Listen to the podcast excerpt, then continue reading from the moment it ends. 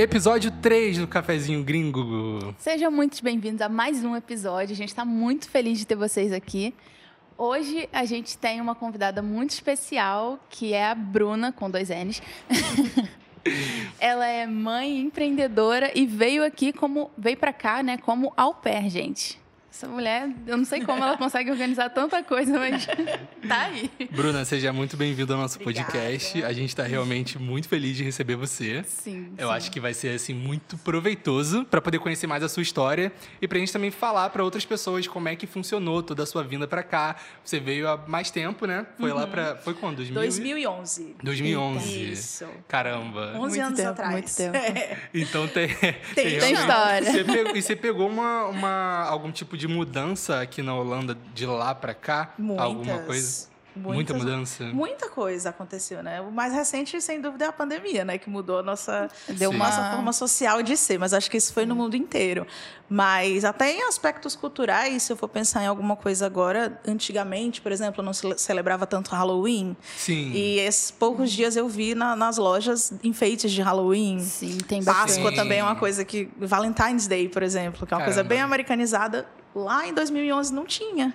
E hoje já se doido. celebra, já se comenta. Então, Legal. Muita legal. coisa muda em 11 anos, né? Sim. Eu, eu não, eu não sabia doido. isso. Pra mim, aqui na Holanda Pra mim também ele tipo, já... desde sempre. A gente até quando chegou aqui, a gente pegou muita coisa que eu falei, essa cultura é meio americanizada, mas eu, eu achava, né, pelo menos. Sim. E até aqui, a gente atravessa a rua e tem uma loja de, de artigos, coisas é pra casa. a Solo, eu acho. Solo. Solo, é. É, laranja, Lá laranjinha. tá cheio, Cheio. de coisa. Muito legal, cara. Foi engraçado. Essa loja, quando a gente entrou pela primeira vez né, no artigo de, de Halloween, a gente não sabia que a gente estava no artigo de Halloween. Do nada, eu vejo uma perna cheia de sangue, cheia de coisa. Eu, gente, o que, que é isso? É, eles. Ele, na verdade, já está começando tem pouco tempo isso. Acho de uns 4 ou 5 anos pra cá. Que eles estão celebrando mais assim, Halloween, as crianças, né? E Caraca. tal. É. É novidade. Aham. É legal. É. Eu achei que fosse, tipo, há muito tempo atrás, sabe? Não. E Que legal. você tem muitos seguidores, né? Você trabalha hoje em dia com a internet. Isso. E isso começou quando você veio pra cá? Não. Já desde o Brasil? Não, começou Eita. aqui. Ah, Caramba. entendi, entendi. A internet nasceu na minha vida junto com a minha filha. Aham. Isso é, isso é verdade. Assim, eu comecei a gravar uns vídeos mais para dividir para minha família como era que era a vida aqui. Aham. E aí, depois que a Sofia nasceu, foi uma forma que eu encontrei de, de criar um estilo de vida mesmo, né? Trabalhar com isso enquanto era mãe. Ao mesmo Sim. tempo, ficando em casa, eu gravava os vídeos, gravava os vlogs. E as coisas começaram a fluir, a acontecer. Legal. E estamos aí. Que legal, que legal. Então, no Brasil, você não tinha nenhum contato com a mídia né, Não. da forma que você tem hoje? Não, no Brasil Caramba. eu estudei letras, eu dava aula de inglês. E aí eu fiz meu primeiro intercâmbio com 19 anos para os Estados Unidos. Massa. Isso. Sonho de muita gente. De muita inclusive, gente. Era o meu sonho também por muito tempo. Só que. Verdade. Sendo, sendo Não, au não pair. dar aula, exatamente. Aham. Aham. Sendo au pair, é, eu morei um ano em Boston, na verdade não na região metropolitana, mas em volta, né? Também morei com uma família americana. No segundo ano fui para Atlanta para conhecer mais o lado sul, Maneiro. ghetto, Ah. yo, que eu queria conhecer as duas partes do- dos Estados Unidos, muito legal. E aí voltei para o Brasil, passei 10 anos no Brasil, frustrada, porque quando a gente queria- passa um tempinho fora, a gente volta querendo mais, né? Isso aqui é a verdade, apesar do Brasil ser maravilhoso. E olha que eu agora que eu moro 11 anos aqui, só quero estar lá. Todo o dinheiro que eu junto, eu vou para lá. Mas eu fiquei muito frustrada com a minha volta e queria ter a experiência de novo. E dessa vez na Europa, só que eu estava procurando um país que eu pudesse falar inglês. E aí, na época, a, a Inglaterra não tinha au pair. Não sei se agora está tendo, mas na época não podia. e Eu aí, nas minhas buscas, eu caí na Holanda. Aham. E, para ser bem sincera, eu mal sabia onde era a Holanda no mapa. Sério É mesmo. né? É, eu fiz, nossa, Holanda, o que, que eu vou encontrar lá? E aí fui pesquisando, e aí aparecia pra mim festa, drogas, prostitutas. É tudo que a É gente pesquisa tudo- de Holanda é vou cair isso, na farra, vou gente. cair na gandaia. E aí eu via foto daqueles holandeses maravilhosos, dois metros de altura, loiro, apaixonado por futebol e Fórmula 1. Eu falei, nossa, É o meu lugar. é o meu destino. e aí eu vim parar na Holanda, né? E, tipo, foi uma surpresa muito grande, porque não era nada do que eu esperava. Uhum. a minha experiência como au pair não foi absolutamente nada do que eu esperava. Primeiro porque eu vim com a, com a expectativa do que eu tinha vivido nos Estados Unidos, né? Onde tudo é muito grande, muito exagerado, muito generoso. E o que, o que tem os seus prós e cons sempre, né? Mas aqui na Holanda tudo é muito sustentável, dividido, né? Pobre. a louca dessas, né? Não, mas eu, por exemplo, só pra gente é, né, exemplificar. Nos Estados Unidos, quando eu era o pé, tinha um carro. Quando eu cheguei, eles me entregaram a chave de uma Backfits. Vocês sabem o que é um. Backfits? é uma bicicleta que tem uma caixa de madeira na frente, Ah, onde a gente ok, carrega as crianças ali na frente. Então aquilo Aham. ali já me deixou Deu, deu uma caída no nível, e assim, vocês precisam entender que há 11 anos atrás não tinha o vlog de alguém mostrando que era um backfits, não tinha um influencer mostrando no Instagram. Então, quando eles me entregaram a chave sozinha. daquilo ali, eu fiquei, tá, e o que é que eu faço? Né? E Não, você coloca os meninos na caixa e leva pra bicicleta. E era um backfits daqueles que só tem uma roda na frente e uma atrás. Então, assim, eu não tinha só medo de cair de bicicleta, eu tinha medo de cair e matar as crianças. e, e voltar deportada de nível hard, né? gente. Mas no final deu tudo certo, eles compraram um backfits com duas rodas na frente, uma atrás, e aí eu fui me Deu uma adaptando. facilitada. Mas, assim, foi, foi assim que eu vim parar aqui, através do intercâmbio de que, por sinal, é maravilhoso. Quem tem vontade de, de conhecer o mundo de forma mais barata, né? E, assim, é uma experiência onde você realmente consegue viver como um local, Aham. né? Tem, claro, também o lado negativo. Às vezes você não pega uma família muito legal, as crianças É, mimadas, não sei o quê. Tem que ter um bom match para sua experiência ser bacana. Mas é, eu recomendo. eu amadureci muito. E Roterdã, você hoje mora aqui em Roterdã Uhum, também, né? Ah, mas você quando veio pra Holanda, veio direto pra Roterdã ou tinha passou por outras cidades? Eu vim para Roterdã. Ah, entendi. Ah, então. Pra vocês terem noção, nem tinha a estação central que tem hoje. Caraca! Nossa, eu tô aqui Gente. dinossauro, né, galera? é, quando eu cheguei em Roterdã, tava tendo a reforma Ah, da estação. sim.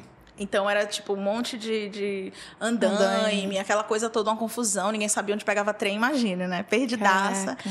Mas era, nem tinha estação central e eu vim pra Roterdã. Eu morei em Hillersberg, é um bairro bem metidinho a rico que tem aqui, que as famílias são mais, né, Aham. mais bancadas. E aí Aham. tinham mais au pairs lá também. E aí a parte engraçada é, como eu falei no início, eu vim aqui achando que ia conhecer holandeses, gatos maravilhosos. Vários. E aí eu conheci um que, que ficou. Tá até Não hoje. sei nem o cheiro e nem o gosto dos outros. e, e aí eu conheci ele aqui em Roterdã também. Ele morava em Spijkenisse. A gente começou a namorar. E quando o negócio firmou, eu falei: eu quero voltar para Roterdã. A gente tem que arrumar uma casa em Roterdã e vamos para lá. Entendi. E aí a gente comprou uma casa aqui. Aí, e aí essa é a história. Legal.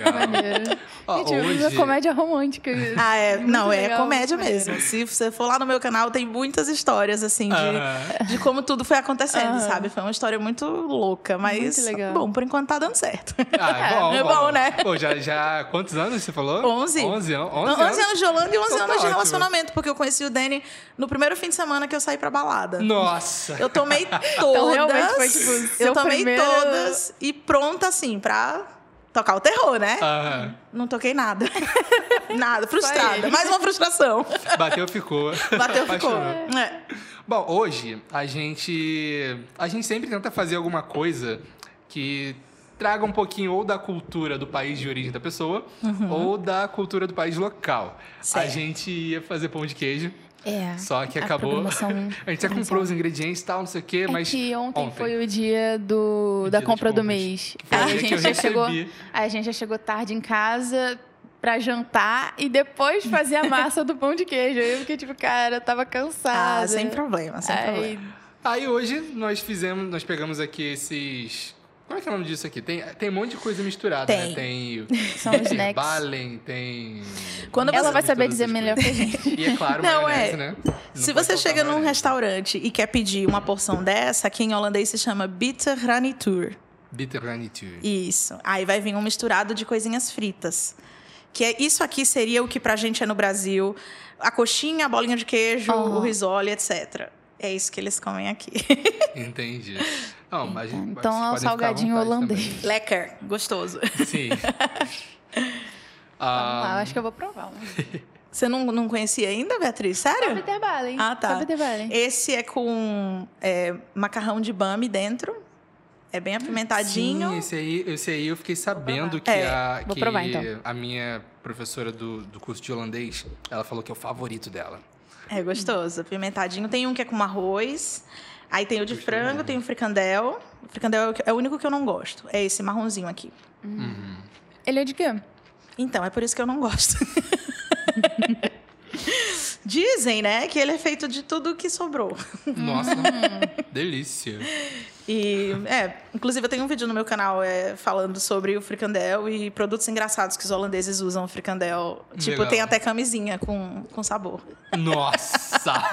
É esse nível. Então conheçam aí o Bruna com dois N's, tá, gente? Sim, com certeza. Ó, lembrando que o, inclusive, podem ver que tem conteúdo, o link né? vai estar aí na descrição do vídeo. se você estiver assistindo no YouTube, o link tanto das redes sociais dela, do Instagram e tudo mais você tiver, Oba! vai estar na descrição do vídeo e é, na descrição também do, do áudio. Se você estiver ouvindo a gente pela plataforma de streaming, seja Spotify, sei lá o quê, vai estar na descrição aí todos os links das redes sociais dela pra você acompanhar, que é uma história muito top, cara. A gente gostou, a gente deu uma Oba! assistida nos vídeos.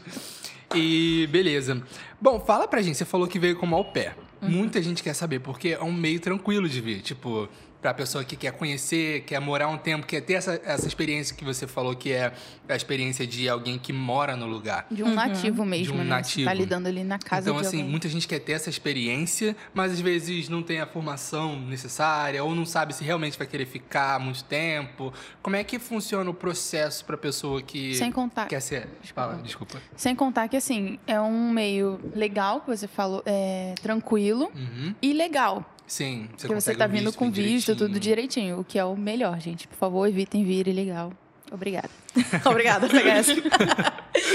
Bom, eu devia ter me preparado melhor para esse podcast, porque pode ser que eu tenha informações que não estão tão atualizadas. Ah, né? mas assim, sobre a sua gente experiência, como é que foi pra Realmente você? saber a sua história Tá. mesmo. Até onde eu sei, o au pair, ele é de 18 a 30 anos. A pesso- As pessoas são 18 a 30 anos. Muito antigamente tinha que ser mulher, hoje em dia pode ser homem também. É, é um programa onde você vive um ano com uma família local, holandesa, né? E você pode fazer um curso durante esse ano. E, ah, entre aspas, como pagamento, você ajuda a cuidar dos filhos deles, né? De, com Legal. tarefas mais básicas, como levar para a escola, cuidar da roupa, fazer a lancheira, dar um help ali no- nos playdates, quando os meninos estão brincando e tal. E e é isso, você mora um ano lá e você recebe um, um pocket help, né? Tipo, um saláriozinho de 300 euros por mês. Tem até uma piada interna entre as au pairs que a gente se chama de au pors. Porque 300 euros por mês, o que é que você consegue? nada, Ainda né? mais quando arranja uns dates que mandam os tiques, né? Se eu estiver falando coisas que vocês não sabem ainda o que é, vocês me É, falam, o tá? tique eu não sei. eu não Então, sei o tique é quando alguém te manda. Sabe o Pix no Brasil? Aham. Então, aqui é uma piada mesmo que tem das au pairs que quando sai com os caras holandeses, se chega em casa, ao invés de uma mensagem de adorei, até a próxima, é um, um pix do, do que a metade do jantar. Que não é um pix, é um caramba. tique. Aqui Ah, se tá. chama tique. É um, um app que é, que é conectado com o nosso banco e a gente manda e a pessoa paga. E assim, é super Legal. prático até para quem for novo por aqui ficar sabendo. Quando você sai com uma galera, tem restaurantes que não aceita, tipo, cada um pagar o seu. Então, Aham. uma pessoa paga a conta e manda o tique pelo WhatsApp e todo mundo paga a sua parte. Que legal. Show. É Eu acho super que eu prático. essa opção aqui, mas não cheguei a usar. Aham. Eu, eu até saí algumas vezes com o pessoal do trabalho. E Uhum. tem esse negócio, né? Tipo assim, um pagou tudo, aí depois o outro pagou tudo. Eu fiquei, gente, peraí, como é que eu pago o meu? Ele falou, não, depois eu te mando Um tique. um tique. Eu não sabia que era isso. E tipo, tá bom. E vamos lá. Eu fiquei, ó, não esquece, tá? Porque dá um negócio, eu não tô acostumado a- com É. isso.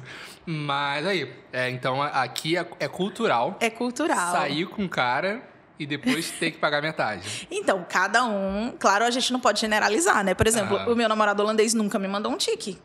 Acho que foi por isso que eu casei. Pega essa, Brasil! Mas eh, é, é muito comum a gente escutar, né? Que então, você tá esperando o cara pra te buscar num date, ele chega de bicicleta, você cruza suas pernas sentando na garupa. Ai, meu Deus. Ai, gente, a Europa que a Globo mostra não é real. Aí, gente, Caio Castro gostou disso. Pega essa. Assim, é muito legal. Eu, eu sou suspeita de falar, porque às vezes eu faço muita piada com a Holanda e as pessoas acham que eu não gosto daqui. Mas eu amo esse lugar, sabe? Eu não me vejo morando em outro lugar, assim. Eu já estava falando com vocês antes da gente começar, que eu penso em velhinha voltar pro Brasil, sabe? É lá que eu quero morrer, pega essa. Mas eu, eu, amo a Holanda, mas eu faço muita piada porque são coisas que são bem diferentes Sim. do que a gente está habituada, né? Então, Sim. pelo menos é, no Brasil, no Nordeste, principalmente, é, a gente vê muito isso de, por exemplo, o cara querer mostrar que tá bem, ele paga a conta, ele vai buscar e nananã. Ah. E aqui não, são direitos muito iguais e, e as mulheres, o cara manda o tique e é normal ele mandar metade da conta, metade do cinema. nem, nem ficam. Não, é com isso, né? normal. Aham. É como se fosse sair com os amigos. E, e falando também um pouco de, de cultura nessa questão financeira, às vezes quando você sai com um grupo de holandeses, é muito, muito comum que um deles pague, e aí na próxima vez que vocês saírem, eles esperam que você pague, Entendi. tá? Se não rolar o tique, na próxima vez, você que paga. Se tiver com uma turma, por exemplo, numa balada, aí um vai no balcão, traz a cerveja de todo mundo, quando o copo estiver vazio, eles esperam que outra pessoa do grupo vá buscar, Entendi. tá? É, é, é assim. É, ficar eles- ligado pra não sair Fica de, subentendido, né? É, fica Tipo, subentendido. Isso foram coisas que a gente aprende mais na prática. Ninguém diz pra você, porque é uma É. coisa do tipo, fulana, vai lá buscar cerveja? Não, É, mas às vezes você fica lá de copo vazio e fica sem saber. E aí, Aham. né? É, é, são coisas que a gente vai aprendendo no dia a dia. Sim. E é legal, eles são muito abertos, assim. em- em- quando se fala em dinheiro, eu acho que os holandeses são muito abertos. Eles têm essas famas de, de ser mão de vaca, né? De não gastar. Mas eles são muito abertos a, a- a tratar sobre grana. É, a- na verdade, aqui eu acho que é até interessante porque tem muita. É, tem muito cartãozinho de fidelidade. Tem, Aham. Essa cultura é muito forte, pelo que eu percebi. Sim. Então, você consegue promoções, consegue um monte de coisa e realmente parece que. Eu, eu já tinha visto que já tava. que é uma coisa que os holandeses gostavam muito. E eu tenho percebido que realmente funciona legal. Tem umas coisas bem bacanas que a gente É. consegue. Sim. Mas assim, é, o processo para você vir para cá de au pair, como é que foi lá no Brasil? Ah, É, questão de tudo que você foi- documentação. de fazer. Pois é, o problema. Toda essa dor não de sei se eu vou lembrar de tudo agora. Ah, o Eu falei, me fala o que vocês vão perguntar pra eu me preparar, pelo amor de Deus. Mas olha, O nossa, que agora. você conseguir lembrar. o que eu assim. consegui lembrar, olha, eu precisei ah, ah, preencher um dossiê onde, se eu não me engano agora, foi a agência que falou que passou pra mim. Ah, então porque teve uma a gente agência. precisa vir com uma agência, é uma Sim. lei daqui da Holanda, isso ainda continua, que você não pode si- simplesmente vir por você, né? Ah, vou procurar uma família para ir morar lá. Não, é uma agência que conecta você com uma família. E aí, de acordo com, com o que a família. A família preenche um dossiê e você preenche um dossiê. Você diz o que você procura. Né? Ah, eu quero estudar, morar em tal lugar, eu tenho experiência com ta- tal idade, com bebê, ah, bebezinho, né, de cola e tal e tal. E a família diz: olha, eu quero uma pessoa que fala inglês, que tenha um nível pelo menos intermediário, quero que seja mulher, quero que seja. Enfim, cada um fala, não quero que fume, etc. Como se fosse um match de, de- de emprego mesmo. Aham. E aí, essa empresa faz essa junção entre o pé e família e conectam. A gente começa a conversar, se rolar o match, é, eu precisei ir para a embaixada da Holanda lá em Salvador, e lá eles dão um visto. O, o que pediu de documento, gente, vou ficar devendo. Eu não, lembro. Não precisa. Era, era passaporte, antecedentes criminais. não lembro, É, sorry. é quase- Deve ser muita coisa. Não, é, parece Não era muita base. coisa. É, São- muito básico 11 mesmo. anos. São 11 anos, gente. E outra já deve ter mudado também.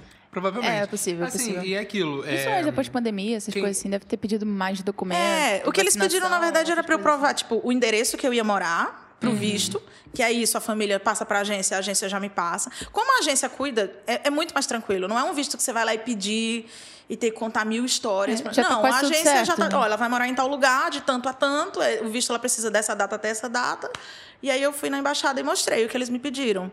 Uhum. E aí eles carimbam e a gente vem. É, então é bem tranquilo. Como, como Pra mim todo, foi. Todo o processo, assim, mais comum de visto. É. É, bacana. o nosso processo também foi bem tranquilo, porque foi pela empresa. A gente chegou lá, só entregou o passaporte, algumas coisinhas né, assinadas, né, amor? Sim, sim. E, tipo, não Que é teve aquela basicamente entrevista, aquela coisa de toda. trabalho, de Uhum. tudo isso. E essa questão da agência é interessante, porque é até mais seguro, né, para a própria au pair, porque tem várias histórias aí de, de au pairs que vão e a família é horrível, deixa em cárcere privado, Nossa. priva de comida, muita história assim que eu já vi no YouTube também. E a agência te protege disso, né? Porque ela te junta com pessoas que É. Essa agência achou na internet? mais- A, a agência se chama House of Orange. Isso não é publi, tá? Pegar essa. Mas é, é é interessante você falar sobre isso, porque eu não acho que aqui na Holanda, pelo menos, cada um tem uma experiência, lógico, mas eu acho, eu não acho que a agência aqui na Holanda oferece nenhum tipo de proteção. Ela ajuda, pelo menos no meu caso, ela ajuda no sentido de fazer o match com a família, uma coisa mais comercial, e ajudar a, a, a embaixada a entender o seu propósito para vir. Eu acho que cuida dessa parte mais burocrática da coisa, né? Sim. Eu não acho que aqui eles, eles têm como proteger. Eu, eu comparo. eu- é uma coisa muito errada fazer isso, porque cada país é um país, mas eu sempre comparo a minha experiência com a que eu tive nos Estados Unidos. Claro. E lá, a agência faziam eventos para a gente conhecer as outras au pairs, né? Então, sempre te- teve um treinamento. Lá quando a gente chegou, logo em Nova York, teve um treinamento ensinando a, primeiros socorros com bebê, se um bebê se engasgasse. Que legal. E aqui, não, toma a chave do backfit e se vira. então, Então a agência só te acompanha até o momento de você chegar aqui. Isso, tipo, a minha experiência foi essa, né? E aí a partir daqui é você e a família. Então, assim, a gente escuta muita história desse tipo das meninas aqui e e às vezes nem chega a ser tão é, dramática como cárcere privado, etc. Uhum. Mas às vezes combinou antes do match. Ah, você só vai cuidar das crianças. E aí chega, tá lá uma pilha de roupa faxina. do pai e limpa a janela e faz o jantar e não sei o quê. E você fica, ué, eu vou correr pra quem? Entendi. Você vai ligar para a menina lá de Salvador para perguntar É. da agência? Então é, É complicado. é- é- então assim, é, é muito difícil falar de- desse tipo de coisa. O que eu posso falar para quem está pensando em vir seu pé e está procurando agência, procurando família é assim: procure o máximo de informação que você puder. Não acredite apenas no que a família disser, mas assim pesquise, procure au pairs da sua região. Tem muita gente na internet é, falando sobre isso, né? Pra perguntar assim, faça bastante pergunta. Por exemplo, os meus fins de semana, serão livres? Isso é uma coisa que as meninas chegam aqui achando que toda sexta-feira vão pra balada. E não, os pais querem sair, os pais querem ir pro cinema e eles te trouxeram pra cá foi pra isso.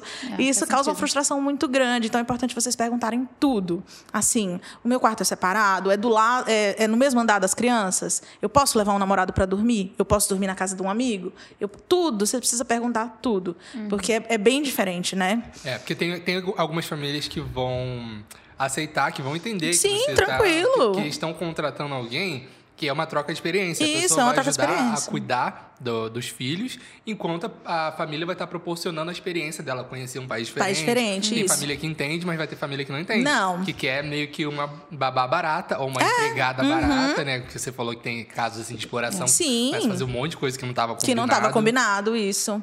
O, o ideal é sempre comunicar antes, sabe? Uhum. E se impor. Olha, eu quero. É porque assim, muitas vezes quando a gente tá lá sonhando vir pra cá, a gente aceita qualquer coisa, né? Tem dessa também. sim. Tem, tem a pessoa, disso. a família fala: ah, você vai morar no centro de Amsterdã e vai ser assim assado, você não pergunta nada. Uh, vou.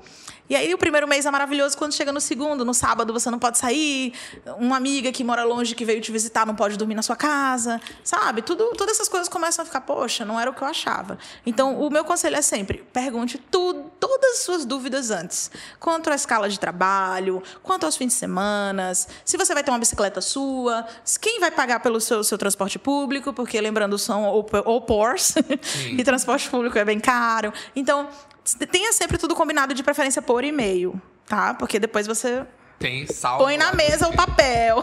Brincadeira. Mas é, é, é, é vir preparado, né? Pra, pra tudo. E o que o visto de au pair te permite fazer aqui? É uma coisa assim, só de é, morar por Morar. um tempo determinado? Ou, sei lá, a pessoa pode estudar, fazer alguma coisa, um curso, alguma coisa assim? É, não, até onde eu sei, ele só permite você fazer cursos que caibam naquele um ano. Né? Não, nada muito, eh, tipo, universidade, essas coisas, não.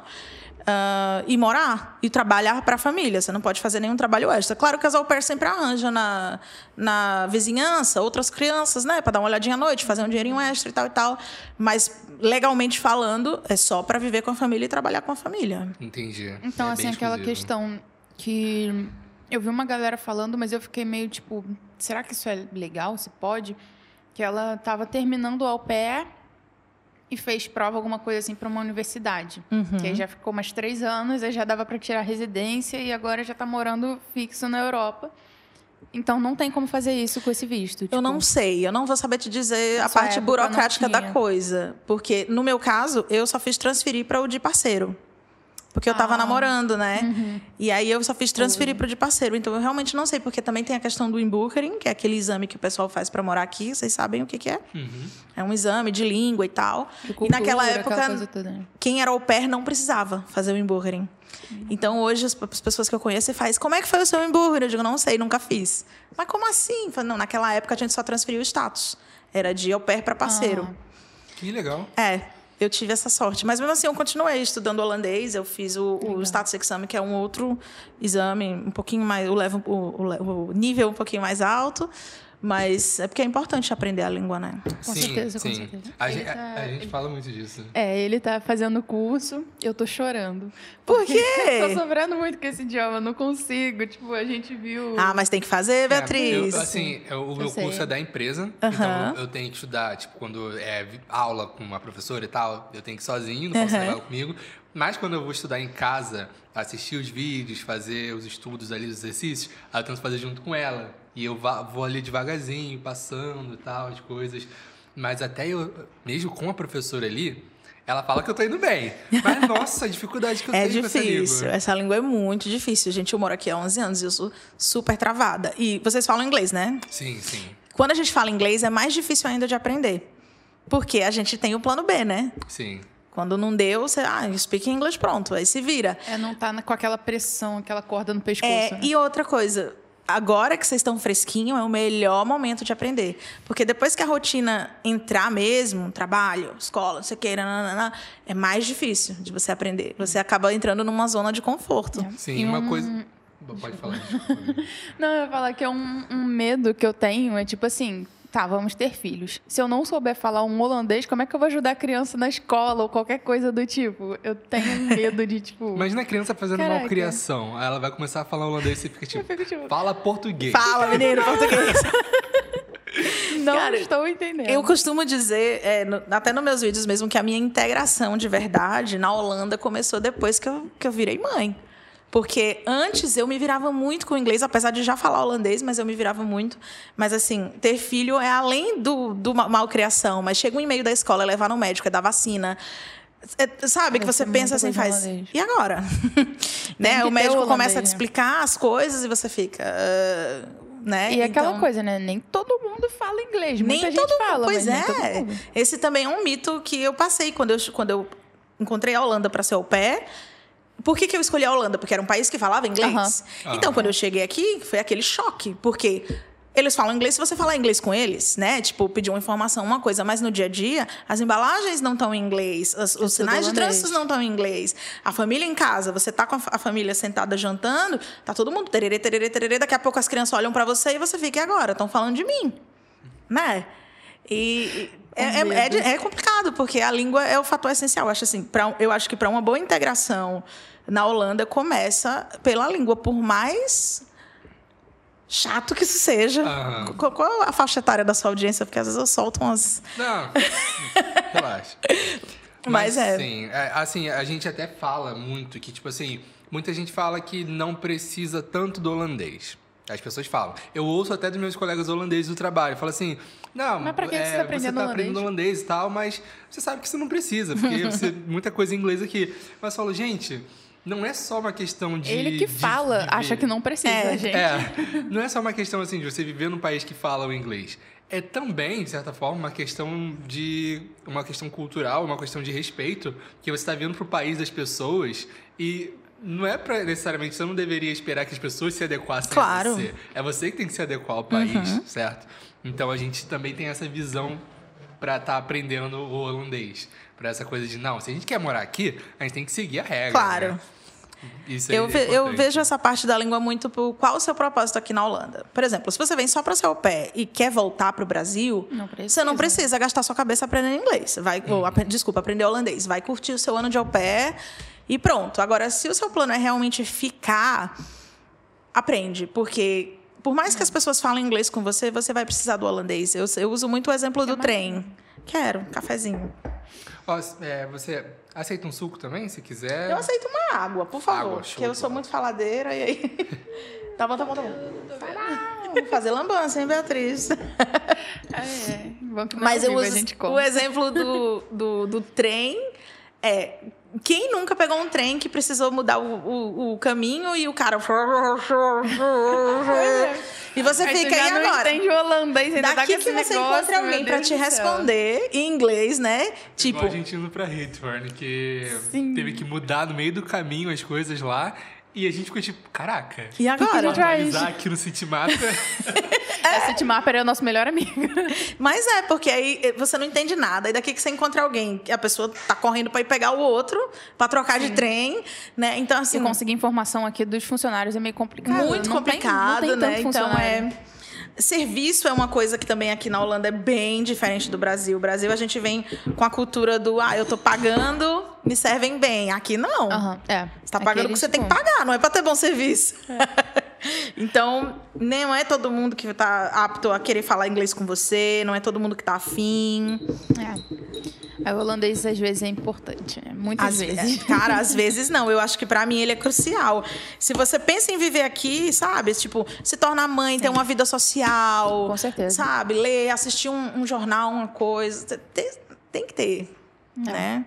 E ainda falando assim sobre a sua experiência aqui como au pair, Hum. é, o que exatamente a família arca? O que, que a família costuma pagar ou não pagar? O que, que ela espera que você faça sozinha?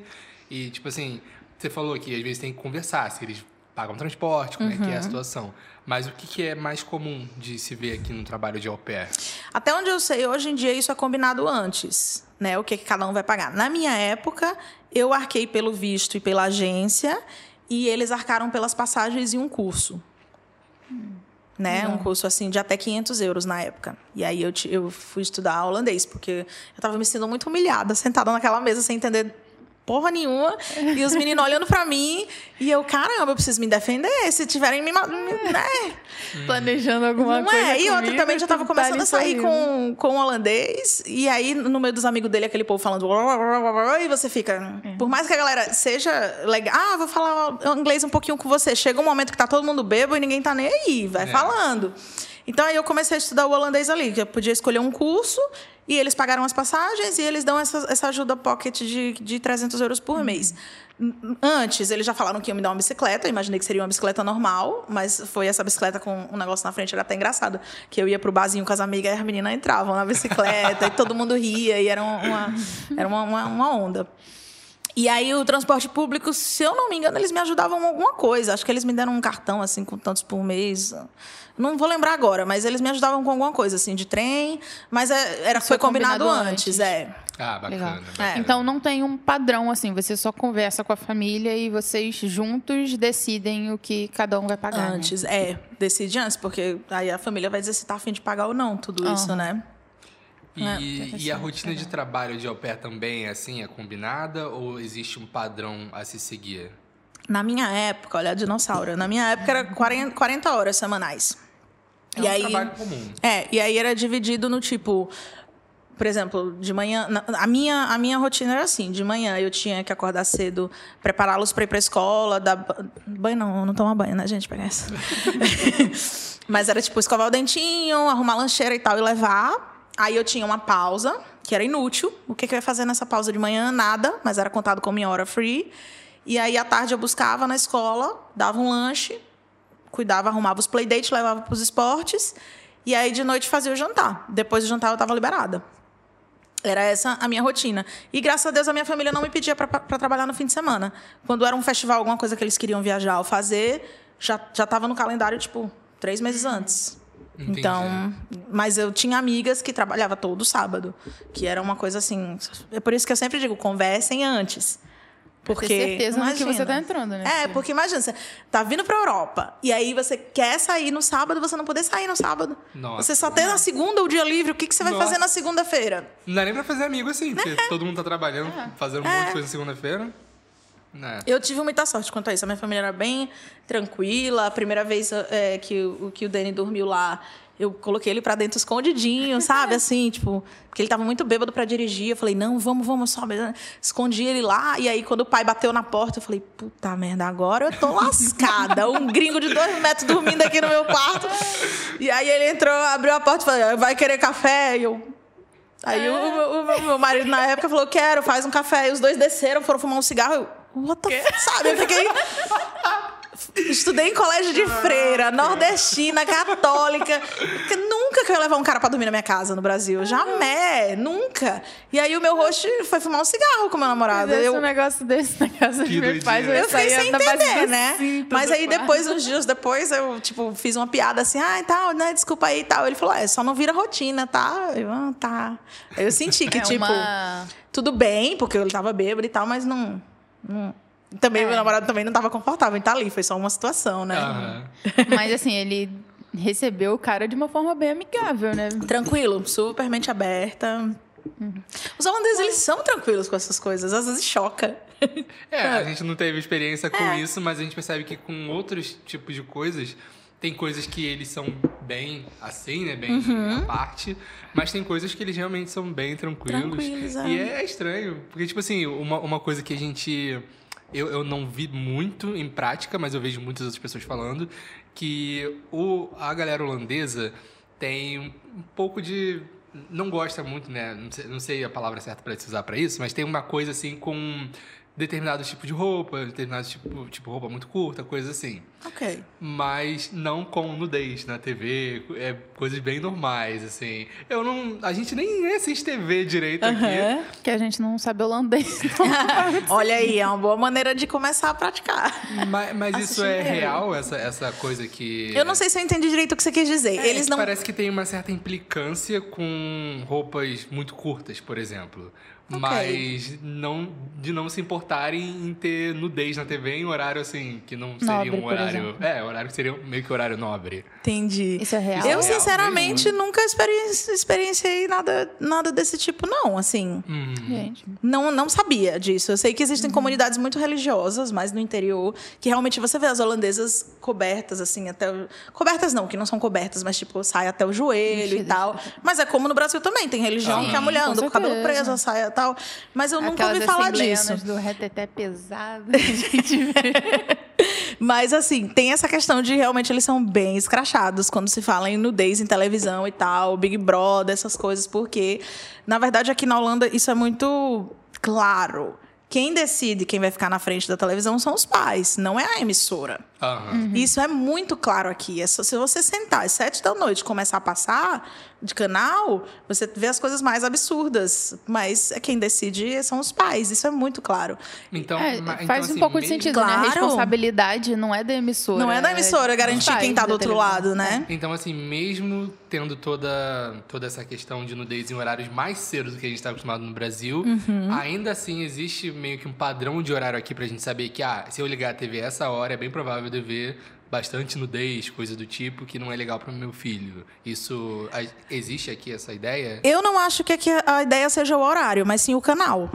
Ah, então tem canais específicos. Isso. Até porque existem canal só pra criança, que você vê só coisa de criança, até telejornal infantil. Que legal. É, a minha filha assiste. Na época do Santa Claus mesmo, ela acompanha toda a vinda. Vocês sabem o que é Santa Claus? Sim, sim. É o sim. Papai Noel daqui, que é Aham. magrinho. É o Papai Noel Fitness, que eu digo, que é o, que é o Papai Noel magrinho. Fitness, bombadinho. Bombadinho e todo. atleta. É, e, vem da, e, e a cultura é que se a criança não se comportar, ele, ele espanca, põe a criança no saco e leva de volta pra Espanha. Meu Deus, É esse não nível, né? A gente não pode falar alto com nossos filhos, mas o Cintia Class pode espancar, botar no saco e levar de volta pra Espanha. Gente, Eu prefiro o carvão do Papai Noel, gente. Desse nível.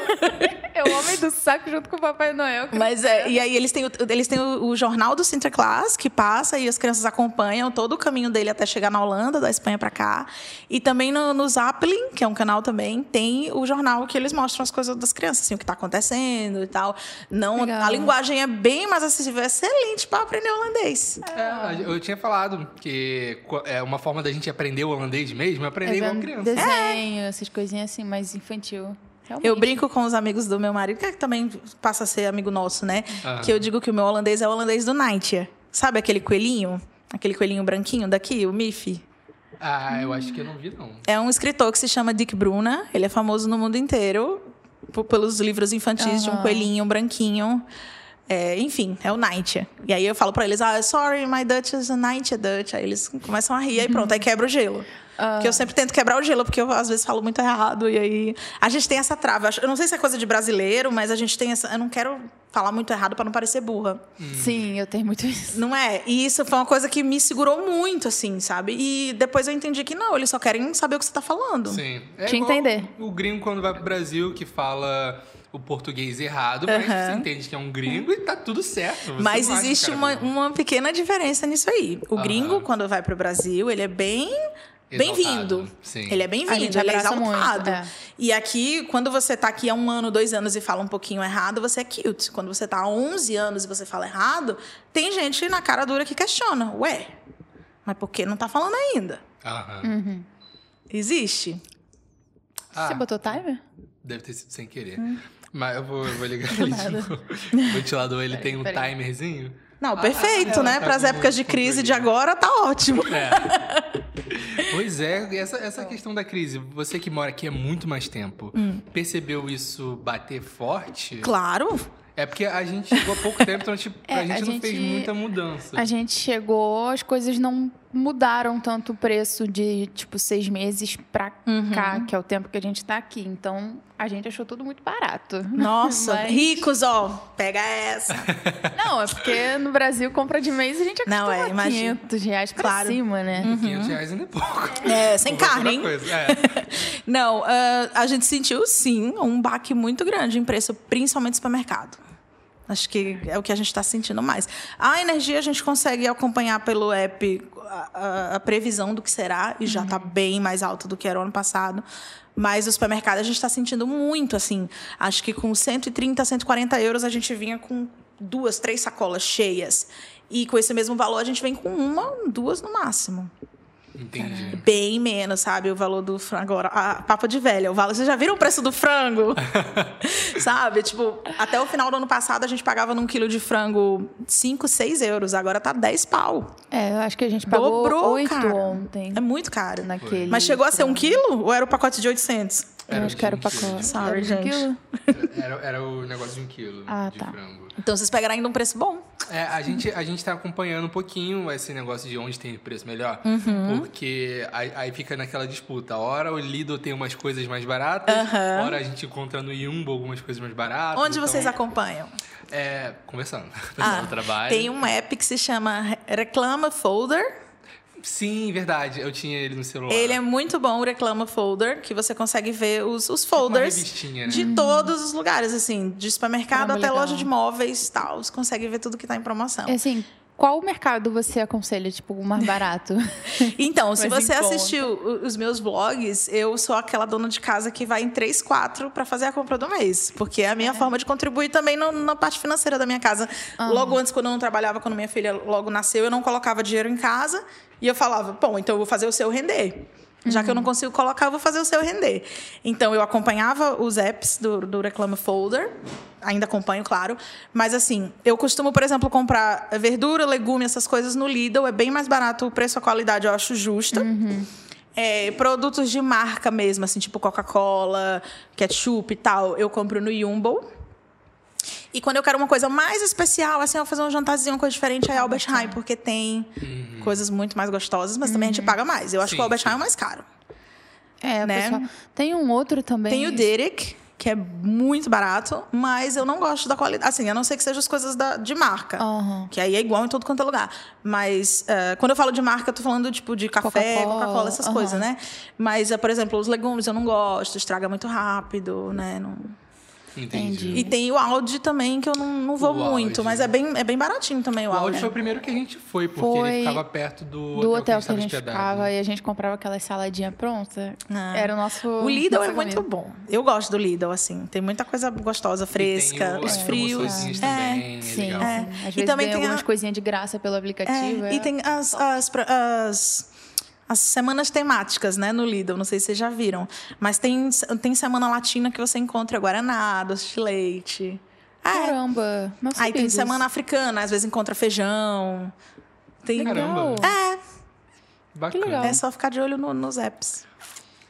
Então Bom, vamos- prestar Já, já sabemos então daí. que. Vou baixar de novo, porque eu tinha excluído o Reclam Pra ficar Folder. de olho, né? Aham.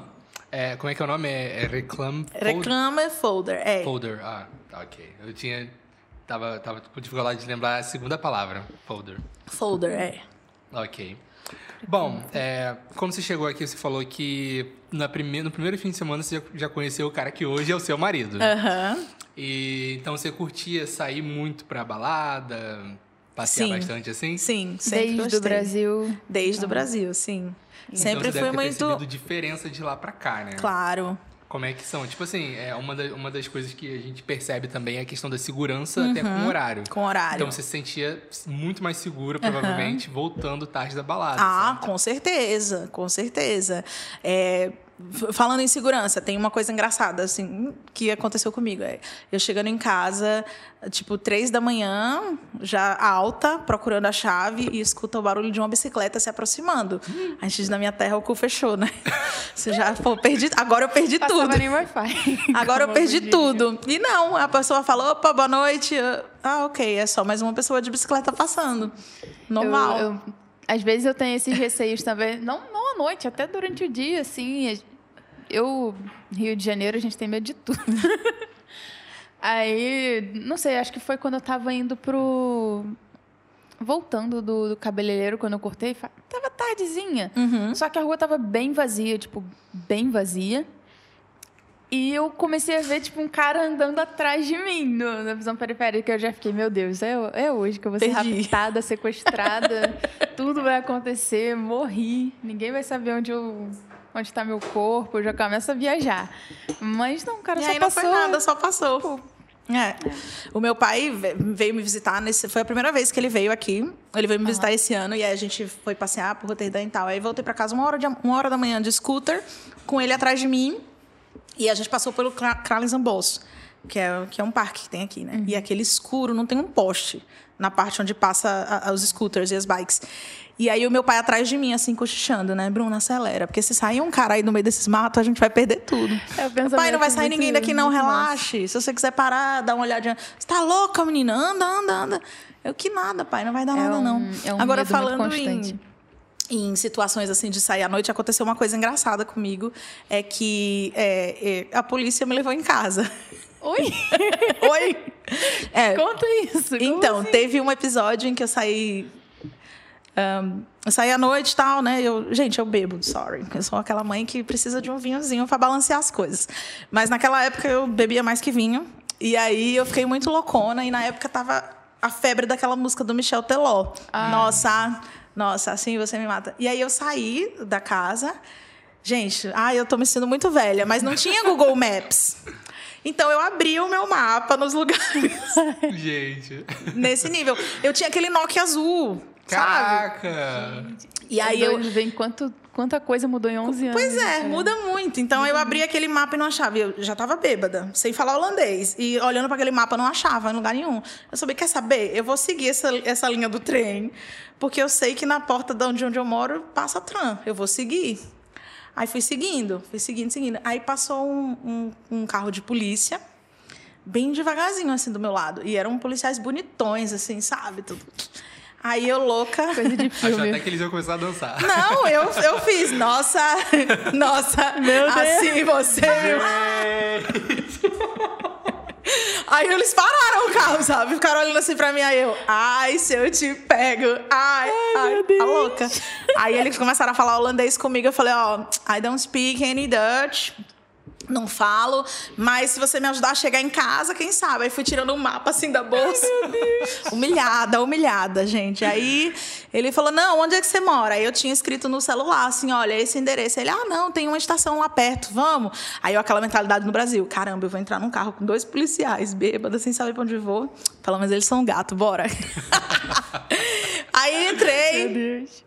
É, entrei no carro, me ofereceram um lençol, que é um lençolzinho cobri minhas perninhas e fui linda e me deixaram em casa, a luzinha ligada, sem fazer barulho, só a luzinha. Uhum. E aí eu vi a minha host na janela, olhando assim, tipo, o que, que tá acontecendo? Porque tem um carro de polícia aqui na minha porta. Medo, e eu né? descendo, oi, bom dia, Ah, galera. no primeiro fim de semana já arrumou confusão.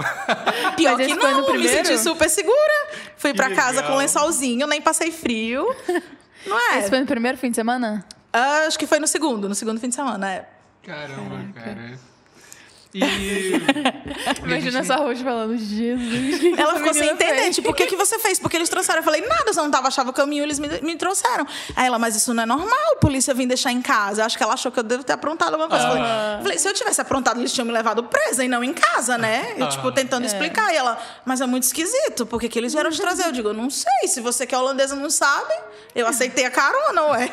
Os caras queriam mais alguma coisa, tenho certeza. Ma- e a gente percebeu realmente uma diferença na, na polícia daqui da Holanda em comparação ao Brasil.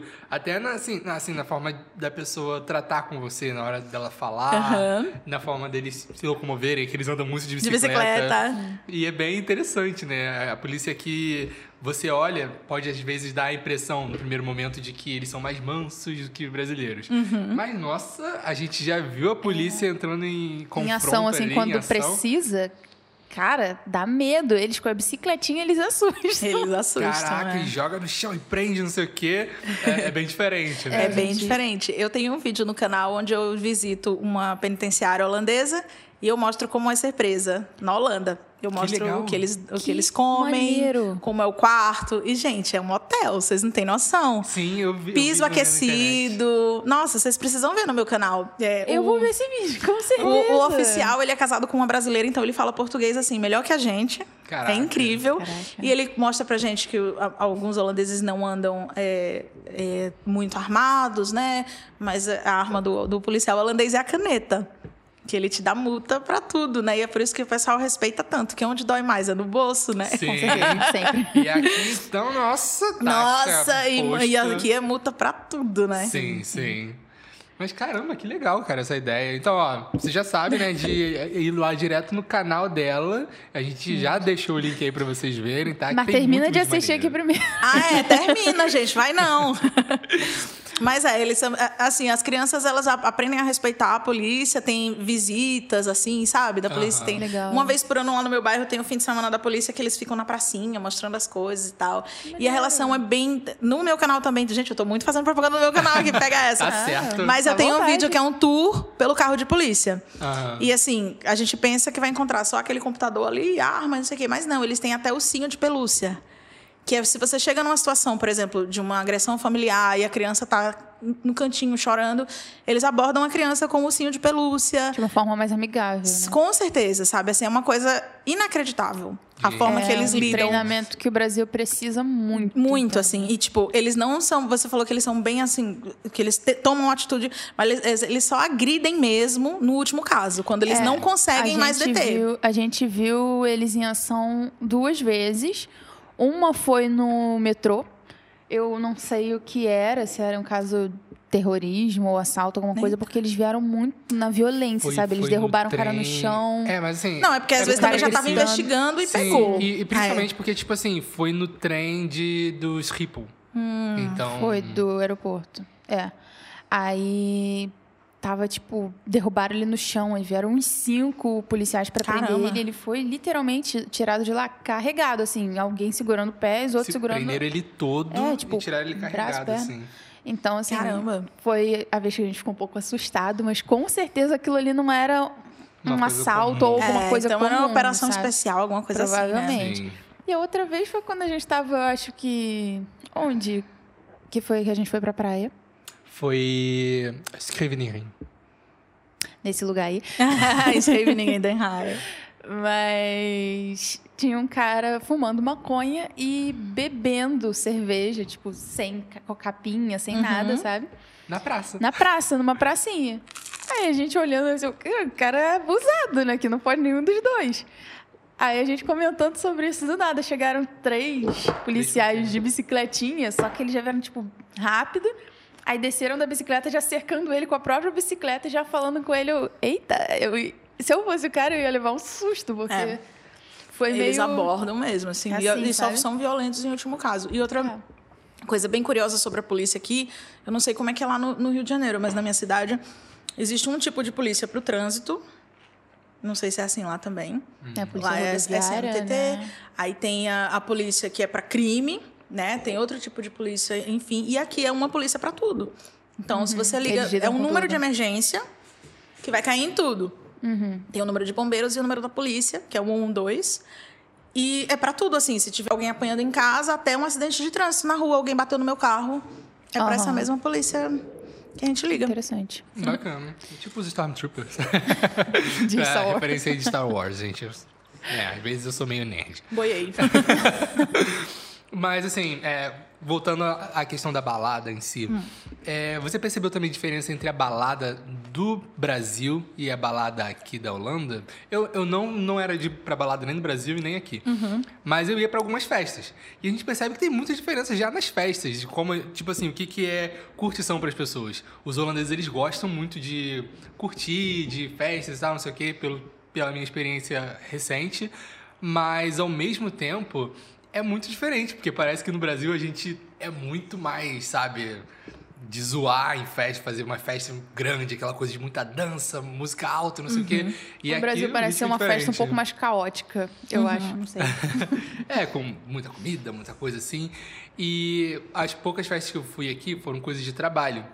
E, mas eu tenho outros amigos que moram aqui e que eles já estão saindo mais, eles vão pra baladas e tal, eles já perceberam isso, a questão das festas. Qual, qual é a sua percepção, assim, da diferença do Brasil pra cá? Olha, o horário, principalmente, né? Tem hora para acabar. Sim. Deu duas horas, no máximo três, os seguranças já, já acende a luz do lugar e o segurança manda todo mundo embora. É, pegação é quase nenhuma, né? Não, a paquera não rola. Uma coisa que eu vi realmente num. Acho que foi mais Estados Unidos que eu vi falando isso, uma menina que mora lá. Mas ela dizendo que, tipo, muitas pessoas nos Estados Unidos falam: se você tá beijando alguém, eles já consideram que vocês já estão meio que num relacionamento. tão ali, juntos, é. juntos. É porque, gente, a pessoa vai numa balada no Brasil, tadinha. Não, tadinha. É, carnaval, então, né? Não, é, pegação eu não vejo tanta. É, a idade também, você não vê, né? Gente de menor idade nem nada, tem, tem a idade para entrar e tal, para beber. É menos. Ah, eu, eu prefiro no Brasil, claro, né?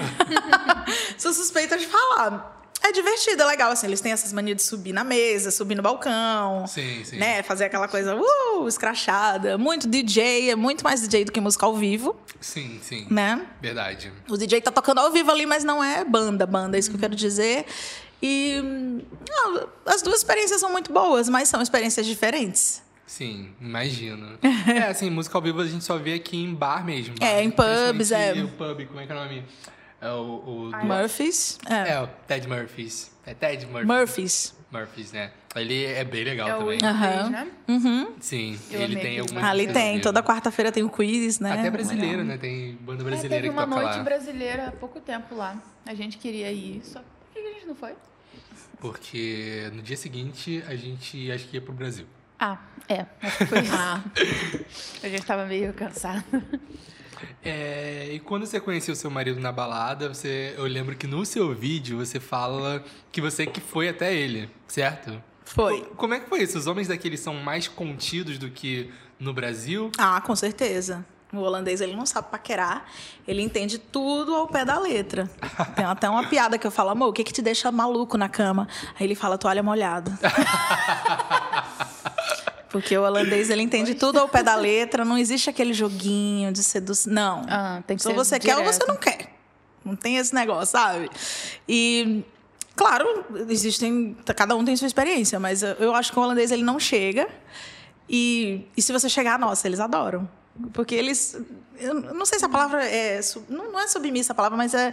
As mulheres aqui, elas, elas têm força, elas sabem do lugar delas e, tipo, de pagar conta, emprego e tudo. Então, é de igual para igual. Então, não tem essa de esperar para o cara chegar em você.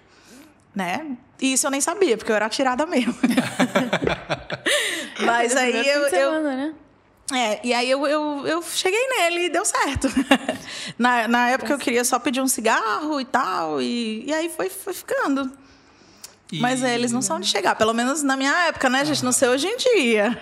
Eu achei legal o jeito que ele entrou em contato contigo. né? Foi, Tu ele pegou no meu banheiro, telefone. pegou o seu, seu telefone quando você foi no banheiro. Foi. Eu acho alguma coisa assim, né? Foi.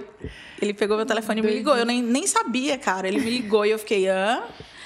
E aí ele, e aí, vamos se encontrar, não sei o quê. E eu, ok, bora. É. Foi. E como foi a recepção da família e dos amigos dele? Ahn, como eu estava contando para vocês, a família holandesa, aqu- aquela que é tipo a família tradicional, ou seja, aqui não tem nenhum contato com o estrangeiro, tudo é muito formal, né? Você chega lá, você tem um horário para chegar, o horário para ir embora, tomar um café, e é isso. Tem que ser tudo agendadinho. E aí eu lembro a primeira vez que eles foram visitar a gente, já morando junto, eu preparei uma feijoada. Pobre de mim, né? A, a véia olhou para aquele prato de feijão meio-dia e falou: Não, eu quero um pão. Nesse nível, né? E é, é bem diferente. Verdade, tinha Os holandeses não são tão acolhedores. Caraca. Eles não são tão acolhedores, mas assim, é uma coisa cultural. Isso não significa que eles sejam ruins, mal educados, grosseiros, nananã. É uma coisa cultural, sabe? É- imagina, você tá no Brasil e, e, sei lá, você oferece um sanduíche no almoço, a pessoa vai falar, oxe, por quê? Vai me dar um pedaço de pão pra almoçar? Que é isso? Tá, tá quebrada, minha filha? Então, um arroz aí com uma farinha, um negócio. né? É uma coisa muito cultural, Sim, sabe? sim. É horário, tudo assim. Eles, a gente tem um, um respeito mútuo, sabe? Mas não é aquela coisa, ai, a minha sogra, a minha mãe. Não, cada um no seu canto, Entendi. sabe? E não, não quer dizer que vocês não se gostem, né? Não, Só- claro que não. Eu, eu- eu também não quer dizer que ama, não. Pega essa. não, mas é. Cara, é, é assim, a relação maternidade é bem diferente. Eu não sei. Eu não sei se vocês já ouviram isso, mas é- eles, eles parece que é visitando um amigo, sabe? Não é uma Ah. coisa. Tem as datas comemorativas, Dia das Mães, Páscoa, Natal, etc.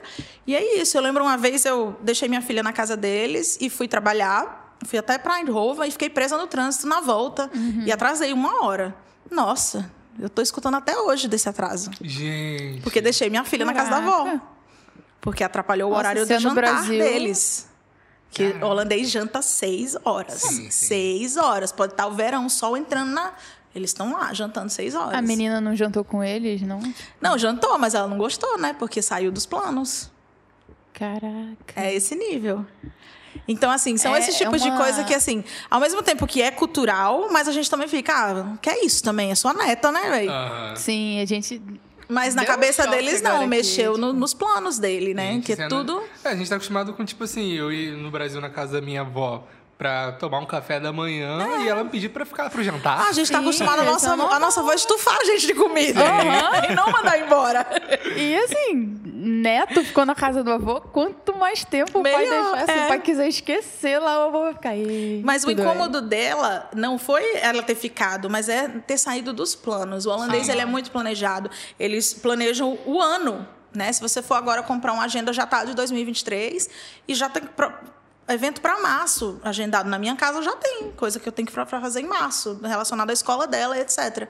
Porque é tudo muito planejado e quando as coisas saem do controle parece que eles se perdem. E é uma coisa boba, né? Como um, um horário do jantar. Claro, eles são mais velhos. É aquele tipo tradicional que é o que eu digo que não se envolve com imigrante e tal. Não por escolha, mas porque nunca teve oportunidade. Aham. Então eles seguem a regra, aquela coisa, horário para chegar, horário para ir embora. Outra coisa também que, é, que, que até já rolou um um estresse é que eu, no aniversário da minha filha, é, no Brasil, a gente serve o bolo por último. Sim. Né? A gente quer tirar foto, a gente fez aquele negócio todo bonito, Tira quer foto fazer na foto mesa, o pra todo mundo ver. aham. E rolou um estresse no aniversário da minha filha, porque eu ofereci o café e ela queria comer com bolo. E eu falei, mas como assim com bolo? O pessoal nem chegou ainda. Sim, mas eu vou tomar o café com o quê? Eu não sei, minha senhora, pega uma coxinha. Não, mas eu quero o bolo, eu quero o bolo. Aí sobra pro pobre do gringo, né? Que eu Nossa. falo, não vai cortar o bolo. Mas a mãe vai servir com o quê? Foda-se, não vai cortar o bolo. Não vai Ah, cortar o eu, eu já tô com raiva. já tá com raiva. então, o que acontece agora? Para o bem geral da nação, todo aniversário da minha filha, eu compro aquele fly do Albert Heijn. Aham. E o bolo lindo lá do Paw Patrol, do que for da patrulha canina, o que for.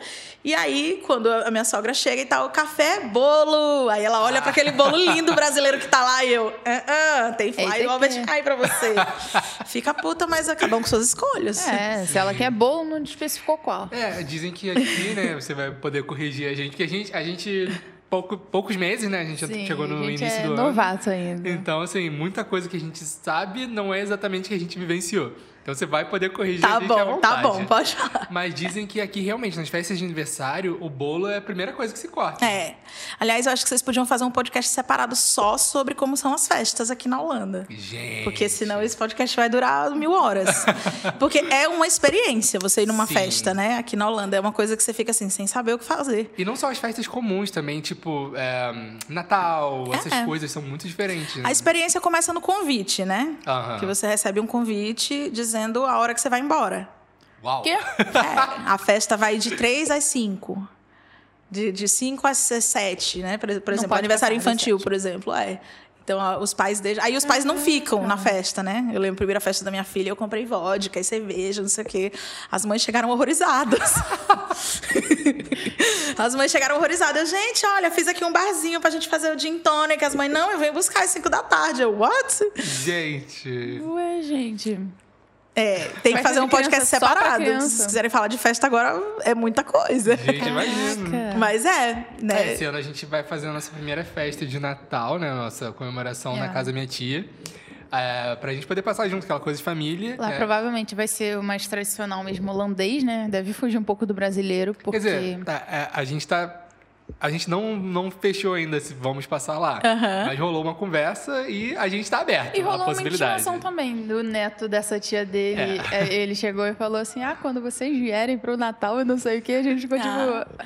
Oi, ele, é, vocês vão ir pro Natal. E eu, tá bom. Garoto de 8 anos. E, e eu, vocês acham que vai ser, tipo, bem tradicional holandês? Eu acredito que vai ficar misturado. Ah, porque, assim, na- eu sei que na casa dela e no bairro dela, o pessoal já se acostumou muito com ela e com a forma dela de, de fazer algumas coisas assim meio abrasileiradas.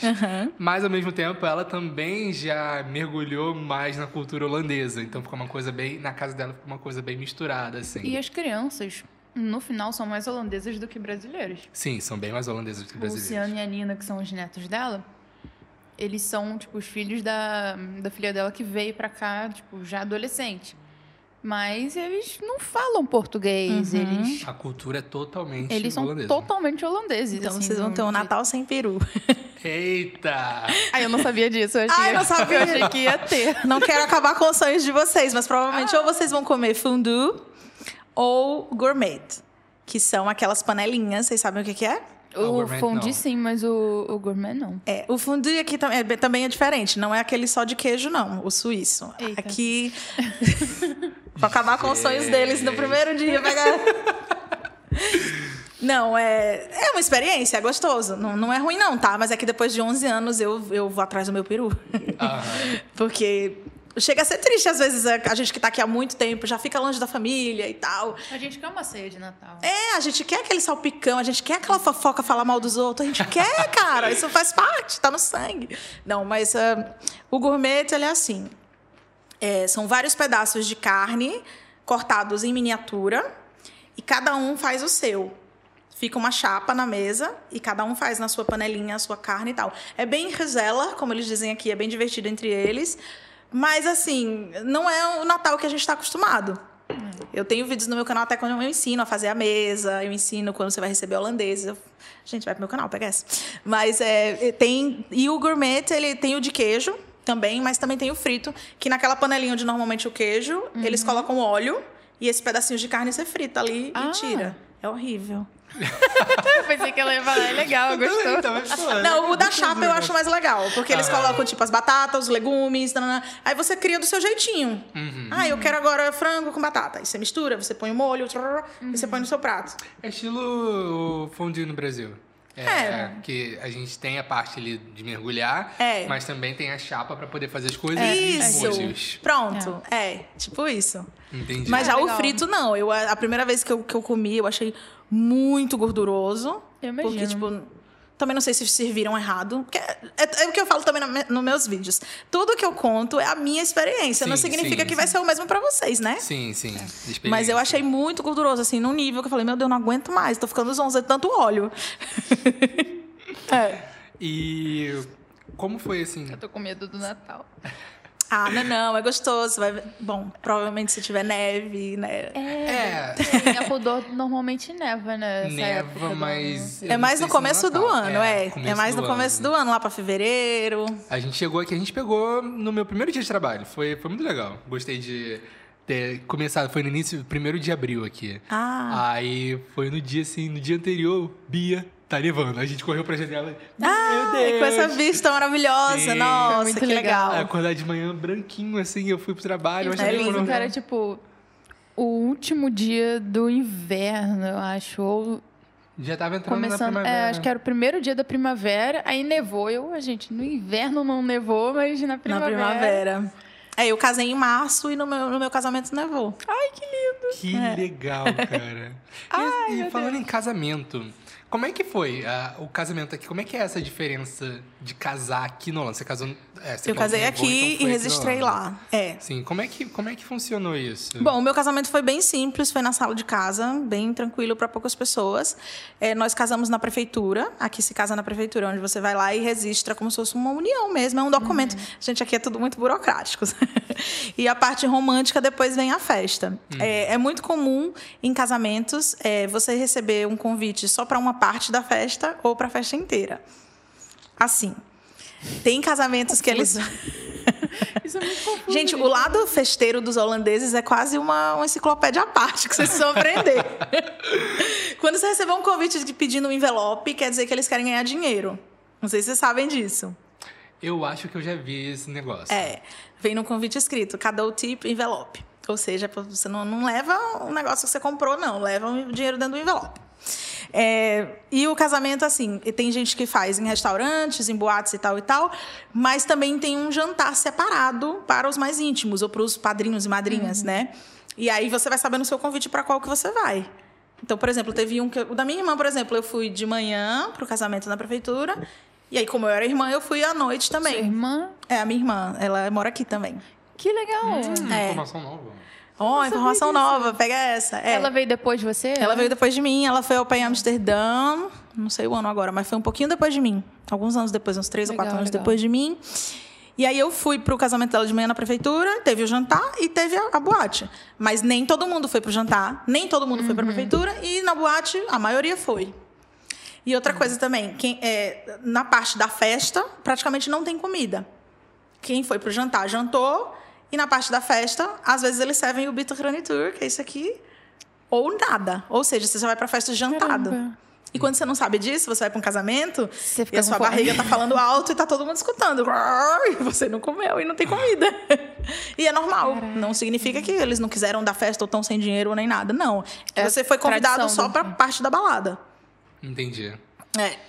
É, essa, essa é uma coisa que muita gente não, não sabe, né? Não tá preparado. E eu, mesmo sabendo um pouco disso, não tava tão preparado. Que quando você vem pra Europa, você muda de continente e a cultura é totalmente, Totalmente. diferente. Ah, não é. é. igual você ir pros Estados Unidos. Não. Porque o Brasil pegou muita coisa dos Estados Sim. Unidos. Então a nossa cultura é próxima, a gente. Algumas coisas a gente vê que é diferente, mas algumas coisas a gente se sente à vontade, se sente. Tá, não tá tão longe. Mas quando você vem pra Europa é outro mundo. Uhum, É outro mundo. É, festa, festa principalmente, né? A gente vai pra festa de alguém. Pelo menos eu, na minha casa, quando eu dou festa, o pessoal até comenta nos meus vlogs que eu faço aquela mesa, sabe? Eu quero que todo mundo coma, eu tenho a opção vegetariana e não sei o que, o churrasco. né? E o holandês não, ele põe ali uns bloquinhos de queijo, um pepino. E, E é isso. A festa, a festa não é pra comer. A festa é pra você ver seus amigos e tal. Né? E é muito engraçado. No início, cara, logo no início mesmo É um do meu namoro, choque, que eu ia né? para as festas na casa dos amigos dele e ficava, caramba, sair daqui direto pro McDonald's não vai ter nada, sabe? Mas é por questão de costume. Mas você vai pra uma festa, você não vai jan- jantar antes de ir pra festa, sei lá, num aniversário. Um aniversário. Não é? Na verdade, é o contrário. Você passa o dia sem comer pra se abarrotar. Mas você na- voltar na festa, pois é. É, às vezes eles veem até com desfeita. Tipo, você vai pra uma festa no Brasil e fala, ah, não tá comendo nada. Ah, não, eu comi antes de vir. A pessoa às vezes se sente tipo, ué, como Sim, assim? sim. Achou que a comida É. aqui ia ser ruim? É. Caramba, é bem diferente É, mesmo. é muito diferente, muito diferente mesmo, assim. é- é- os holandeses, eles não têm a mesma recep- receptividade que a gente tem. É o que a gente estava falando antes de começar o podcast, né? O calor brasileiro. Não existe, não existe. Só o Brasil mesmo que tem, É, cara. e eles adoram, assim, quando, quando eles vão para um ambiente nosso, de bastante comida, bebida e tal, eles curtem, sabe? O pessoal da minha casa. Os amigos do Danny, por exemplo, perguntam quando é que é a próxima festinha lá na sua casa. É. Porque gosto dessa folia, sabe? Eu- Aham. Mas eu também curto fazer. É uma coisa que eu gosto também. E, assim, como é, que, como é que é a questão da brasileira para poder casar com um holandês aqui? Você tava com o seu visto de au pair na época? Uhum.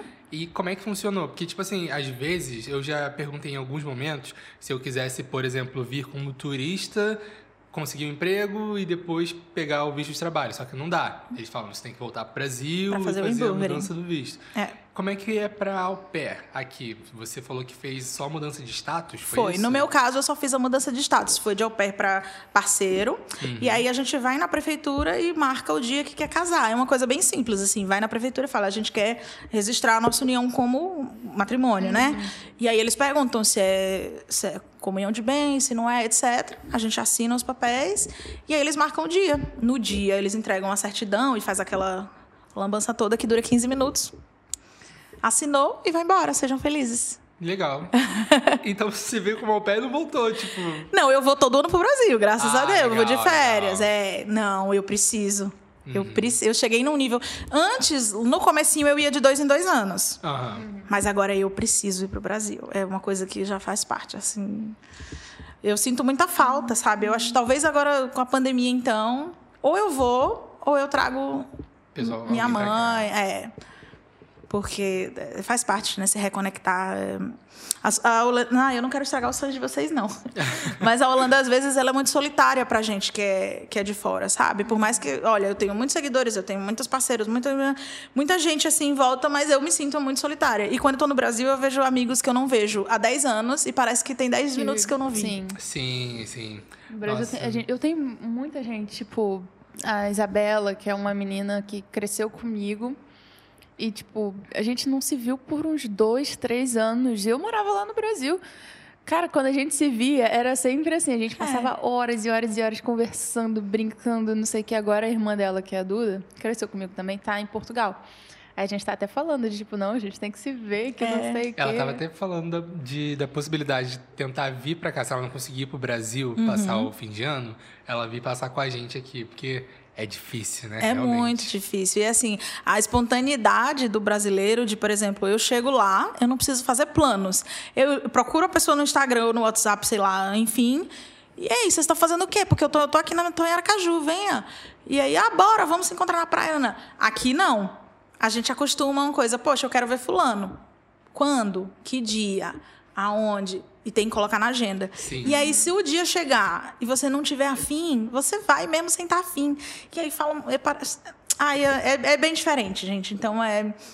Aqui a, a gente é muito solitário, eu penso. É, é rodeado de gente, mas ao mesmo tempo sozinho. Porque a gente acaba se adaptando É ao jeito deles. fria, assim. é, é, Não é por querer, é porque é estranho. Você não vai mais chegar na casa de alguém sem esperar. E outra, você também não gosta que cheguem na sua casa sem ninguém avisar antes. A gente acostuma com isso. Aham. É, a gente esse ano voltou pro Brasil por causa do, da nossa festa de casamento. Que, Ah, assim, legal. a nossa história é que a gente veio no final do ano passado. A gente tinha decidido casar. Eu pedi ela em casamento, foi no início do ano passado. E falamos, beleza. A gente conseguiu o lugar, conseguimos tudo É, direitinho, já né? tava tudo certo pra julho. Nosso café de casamento. Nosso casamento ia ser em julho, tudo certinho. Só que ele conseguiu um emprego em dezembro.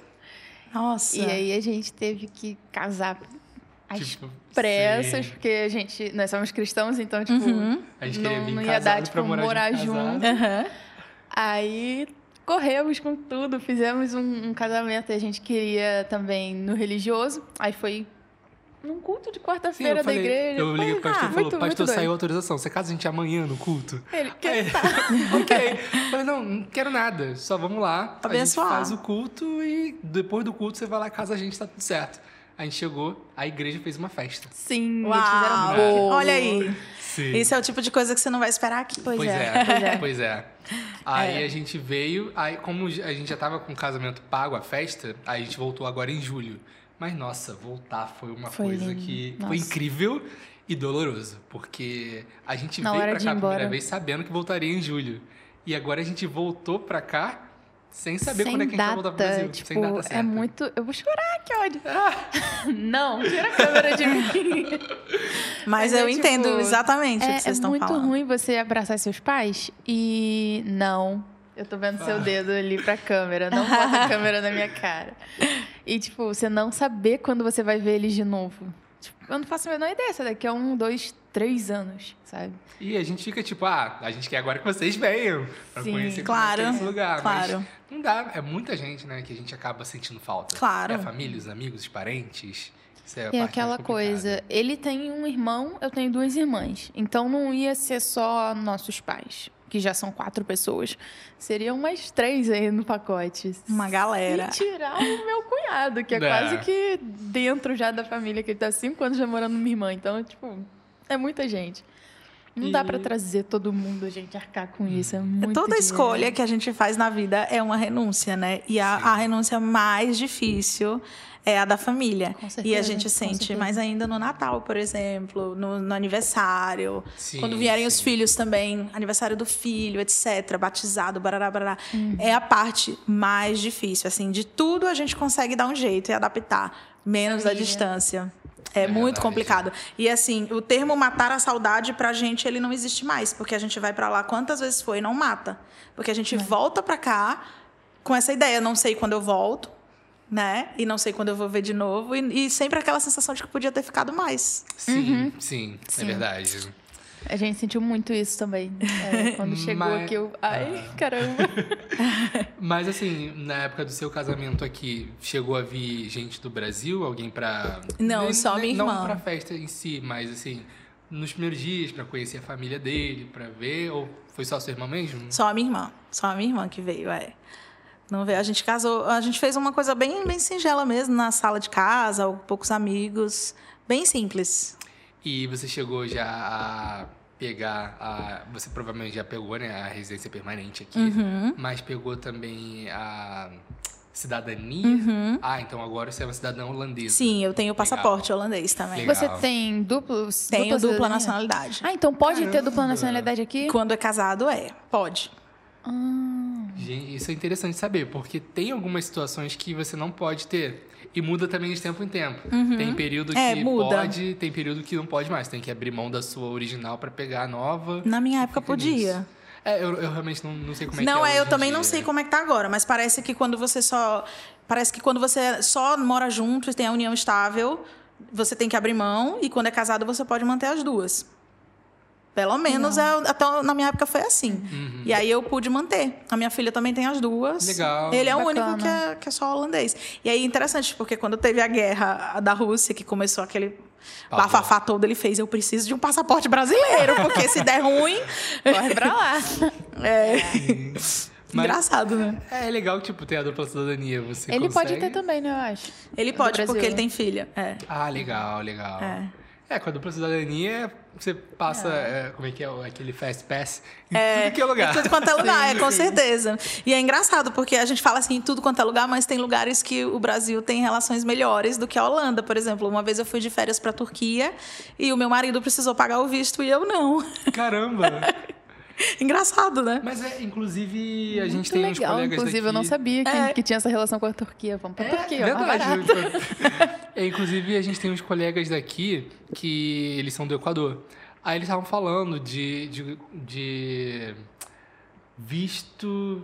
Não, eu não lembro. Foi alguma coisa que eles falaram que eles precisaram fazer pra poder vir pra cá e tal. Aí eu falei, a gente não precisou É. disso, não. Pra gente foi bem tranquilo. É. O Brasil tem relação muito boa com vários países, então. Isso é Da bom, Europa é muito aqui, bom. sim. É. E ahn, a Bia, ela estava também para poder te perguntar sobre a gravidez, porque Ok. é uma parte que muitas mulheres também quando vêm, principalmente, por exemplo, a gente tem algumas pessoas que a gente conhece que querem vir para cá porque se apaixonaram por um holandês. Então, É cilada, tá, meninas? então as mulheres querem saber muitas coisas sobre casamento, inclusive sobre a gravidez. É, né? tipo, como foi quando você descobriu e como é todo o processo de gravidez? Porque, tipo, no Brasil, a gente tem chá de bebê, chá de revelação, aí todo mundo dá um monte de fralda, a pessoa enche um armário só de fralda e não sei o quê. Tem muito essa coisa de todo mundo faz parte desse momento junto com a grávida. Como que é aqui? Tipo, Não.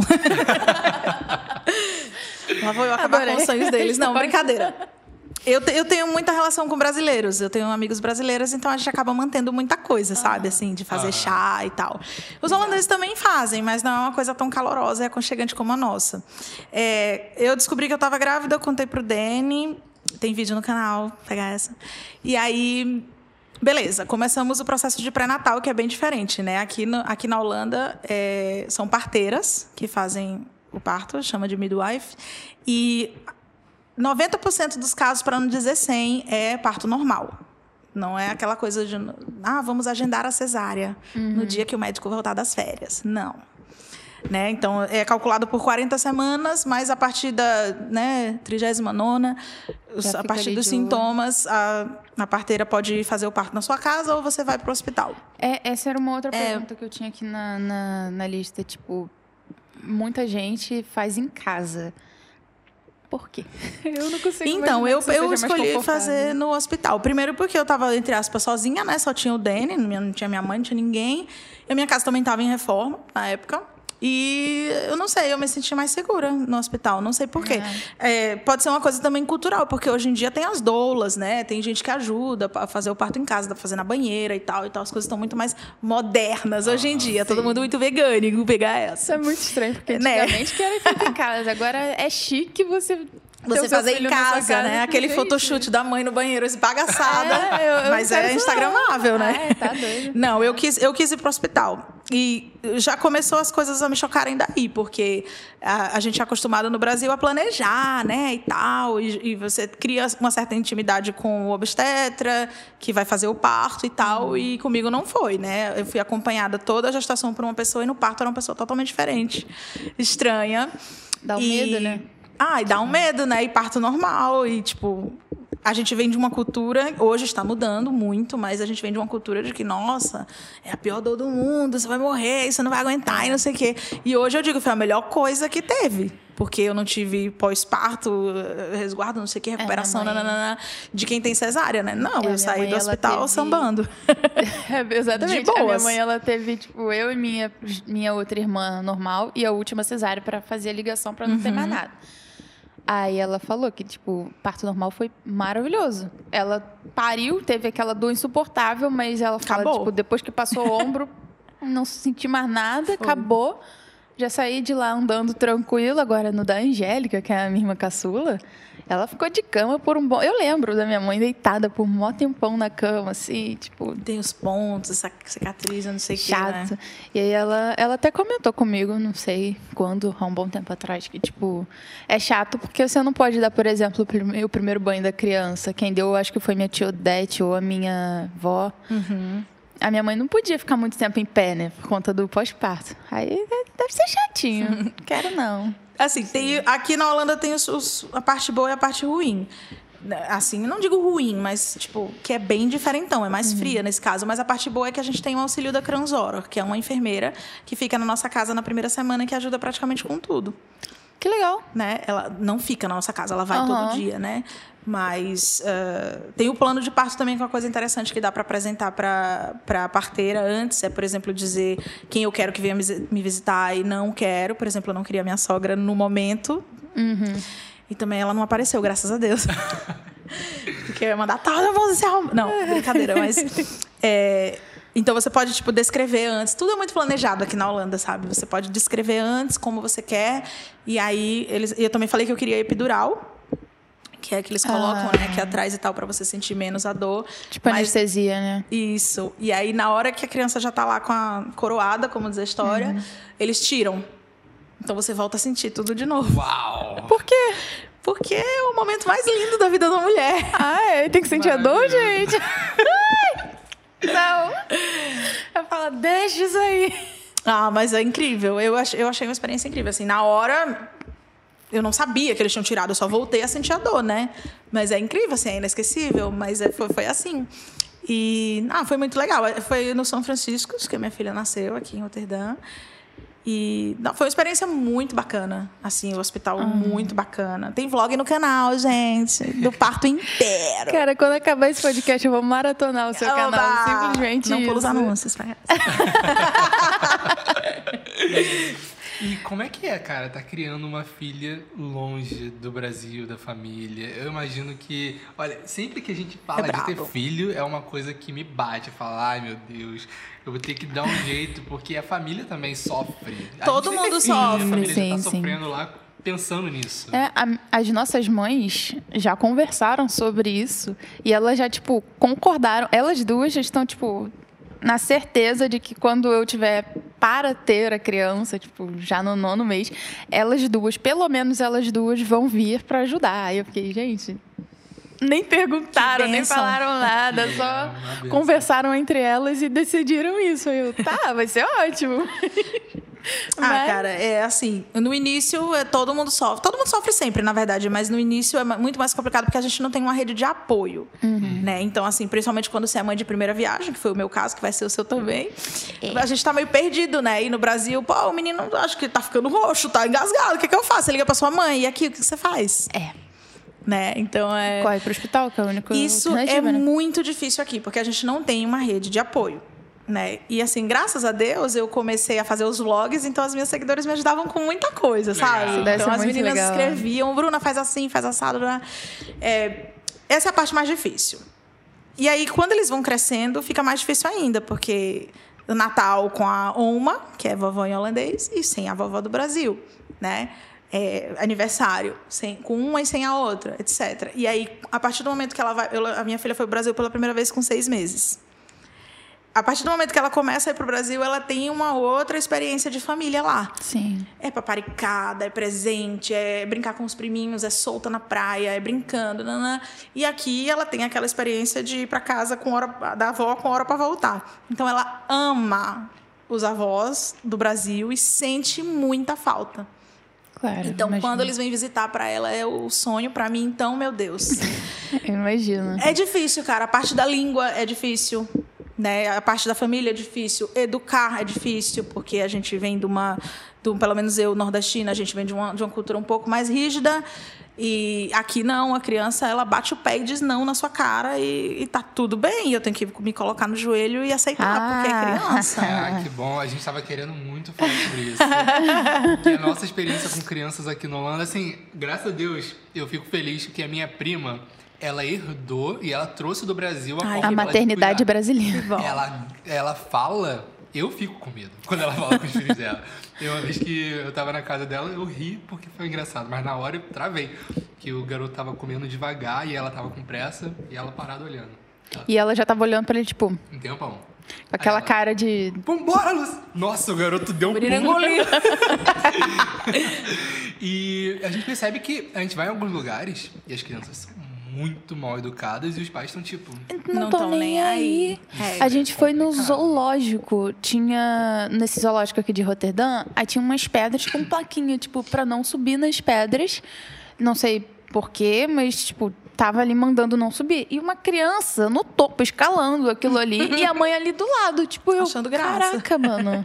Mas como é que é isso? Isso é cultural ou é uma questão de leis e coisas assim aqui no Cara, eu não, eu não sei falar dos filhos dos outros. Eu cuido da minha meio a meio, assim. Eu, eu tento trazer a rigidez brasileira no, olha, não fala alto comigo, respeita, tem hora de comer, tem hora para brincar e tal. Mas o que eu percebo muito aqui na Holanda é que o que é de adulto é de adulto, o que é de criança é de criança, assim como na TV, né?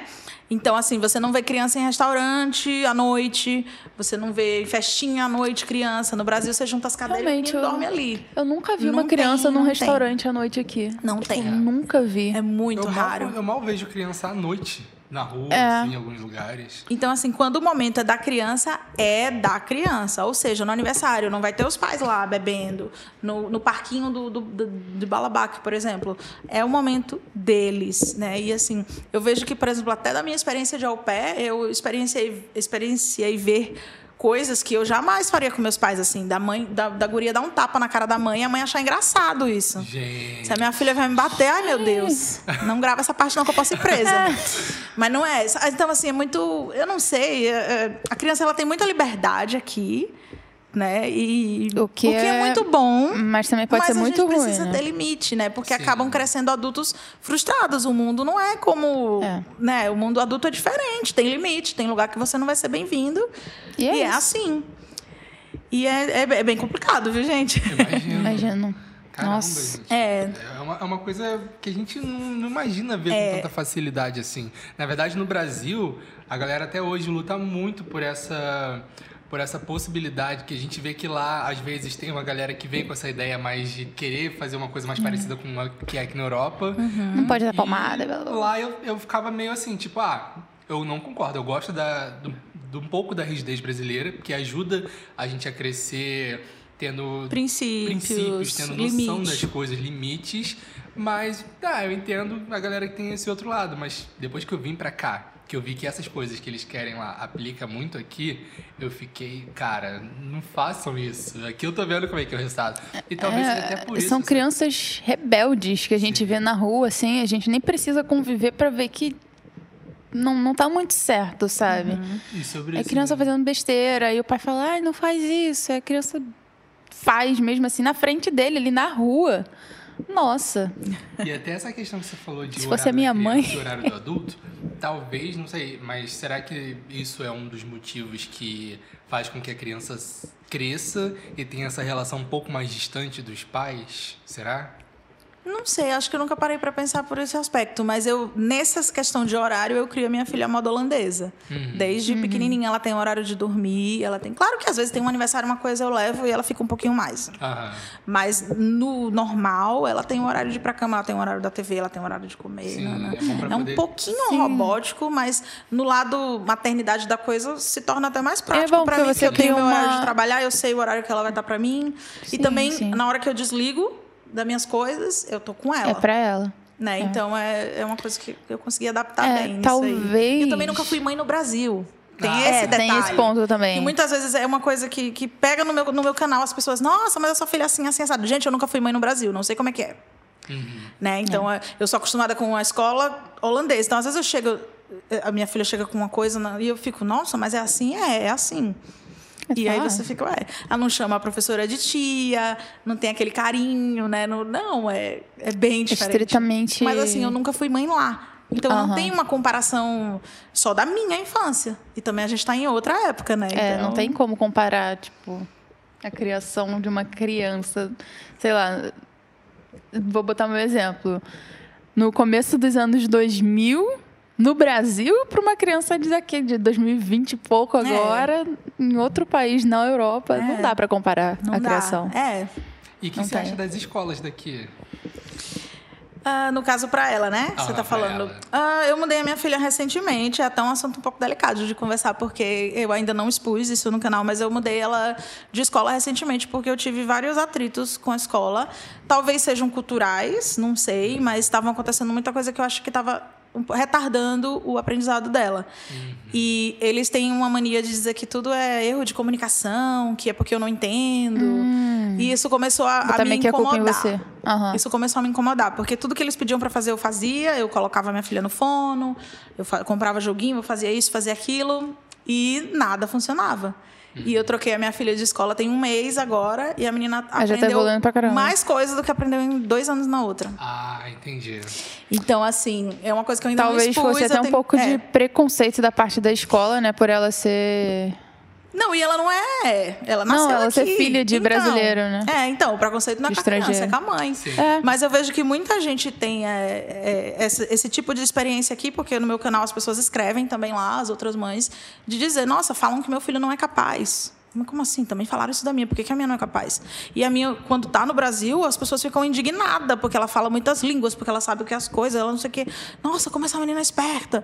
Eu fico, ué, será que é porque são os meus parentes? Porque tem dessa também, né? É, fica mimando claro a que a minha, criança. mãe, a minha mãe vai achar que ela é a mais esperta e a mais linda do mundo. E quando ela chega aqui, ela é mais calma, mais travada. Você consegue ver a diferença no vlog. Na Holanda, a Sofia é uma criança que espera a hora dela falar. Ela não, sabe? E quando ela tá no Brasil, não. Ela Uma toma a câmera da minha muito- mão e, uh, estamos na praia, não sei o quê. Então você fica assim, você começa a, a entender que realmente existe uma diferença. Mas eu sinto que nessa escola que ela tava, ela tava sendo. Ela não tinha a, a liberdade de ser quem ela era. Aham.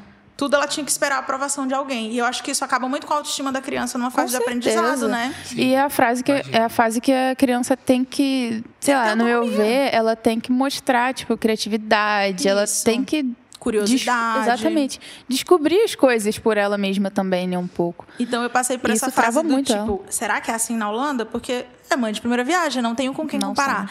E aí, à medida que eu vou conversando com as pessoas, exponho no canal, exponho no Instagram as pessoas, Bruna, vê, não é assim, Bruna, é assado. E aí a minha filha ficou no- na, na fono por um tempo, porque ela simplesmente não falava. E o que a gente acredita é que ela tinha medo. Por falta de aceitação, não sei. A gente não, não tem um diagnóstico certo. A fono não, não chegou no Não, ela fazia uns exercíciozinhos e passava tranquilo. Não, a menina tá bem. Quando chegava na escola, a menina não, não fazia.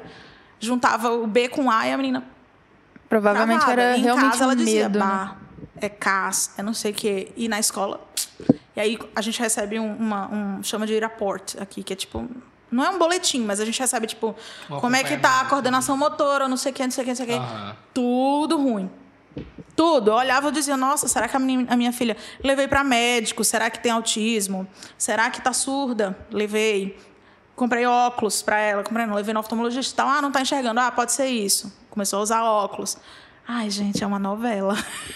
Nossa, eu tô com raiva por você, caramba. Mas é, é, em alguns, a- gente ouve também com algumas pessoas que têm essa experiência, né?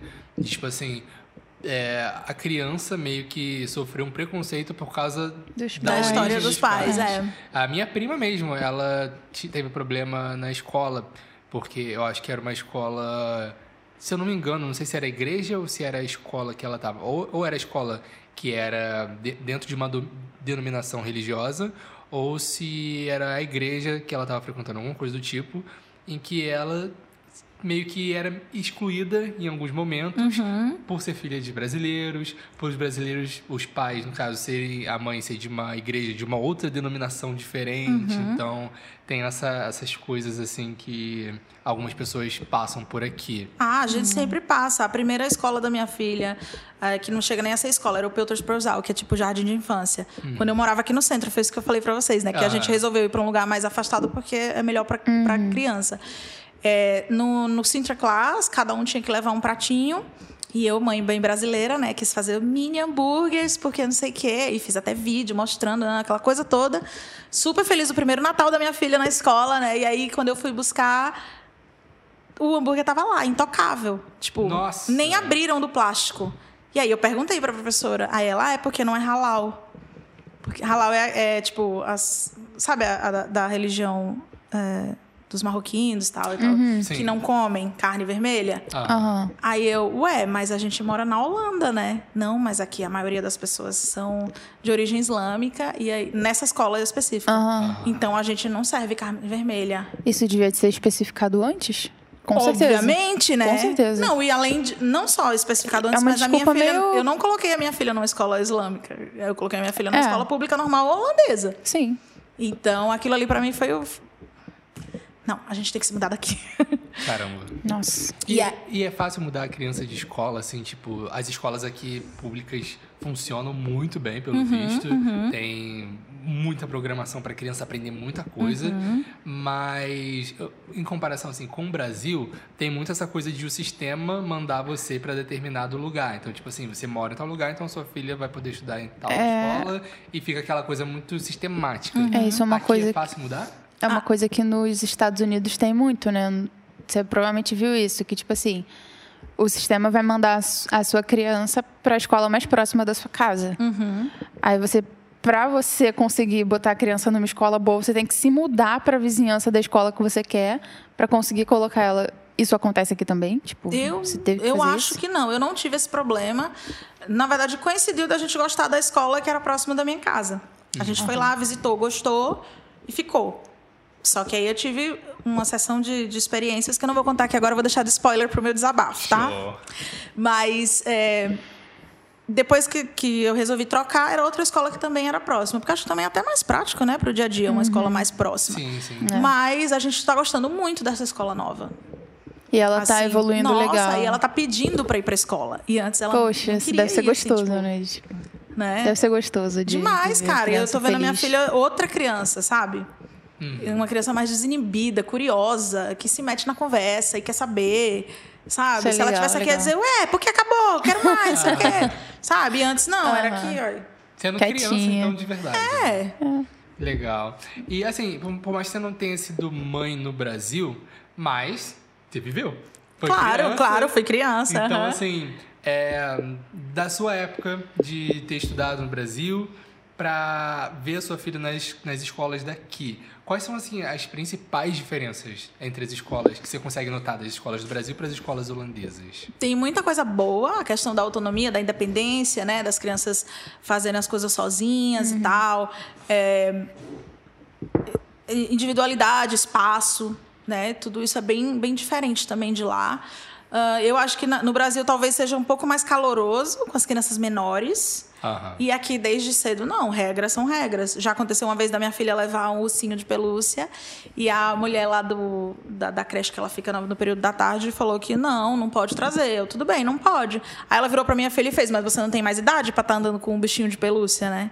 Ué, Ui. Quem é ela pra definir isso, Pois gente? é, eu voltei pra casa desse jeito, fiz até um stories, assim, que que é isso? Quem decide isso, se ela tem idade ou não? E assim, Gente, nem até é questão hoje, de idade, mas ela não... Olha, pega essa. Adorei. Oxi. E olha que a minha filha ela nem é mais de estar andando com um bichinho de pelúcia, mas nessa semana específica, o meu marido estava viajando, e aí ela, ela é muito apegada com o pai, e eu falei, não, então fica com o bichinho. Aham. Sabe? Isso é Ah. uma forma de. Ai, deixa eu dormir agarradinha, deixa eu levar pra escola e tal, tal.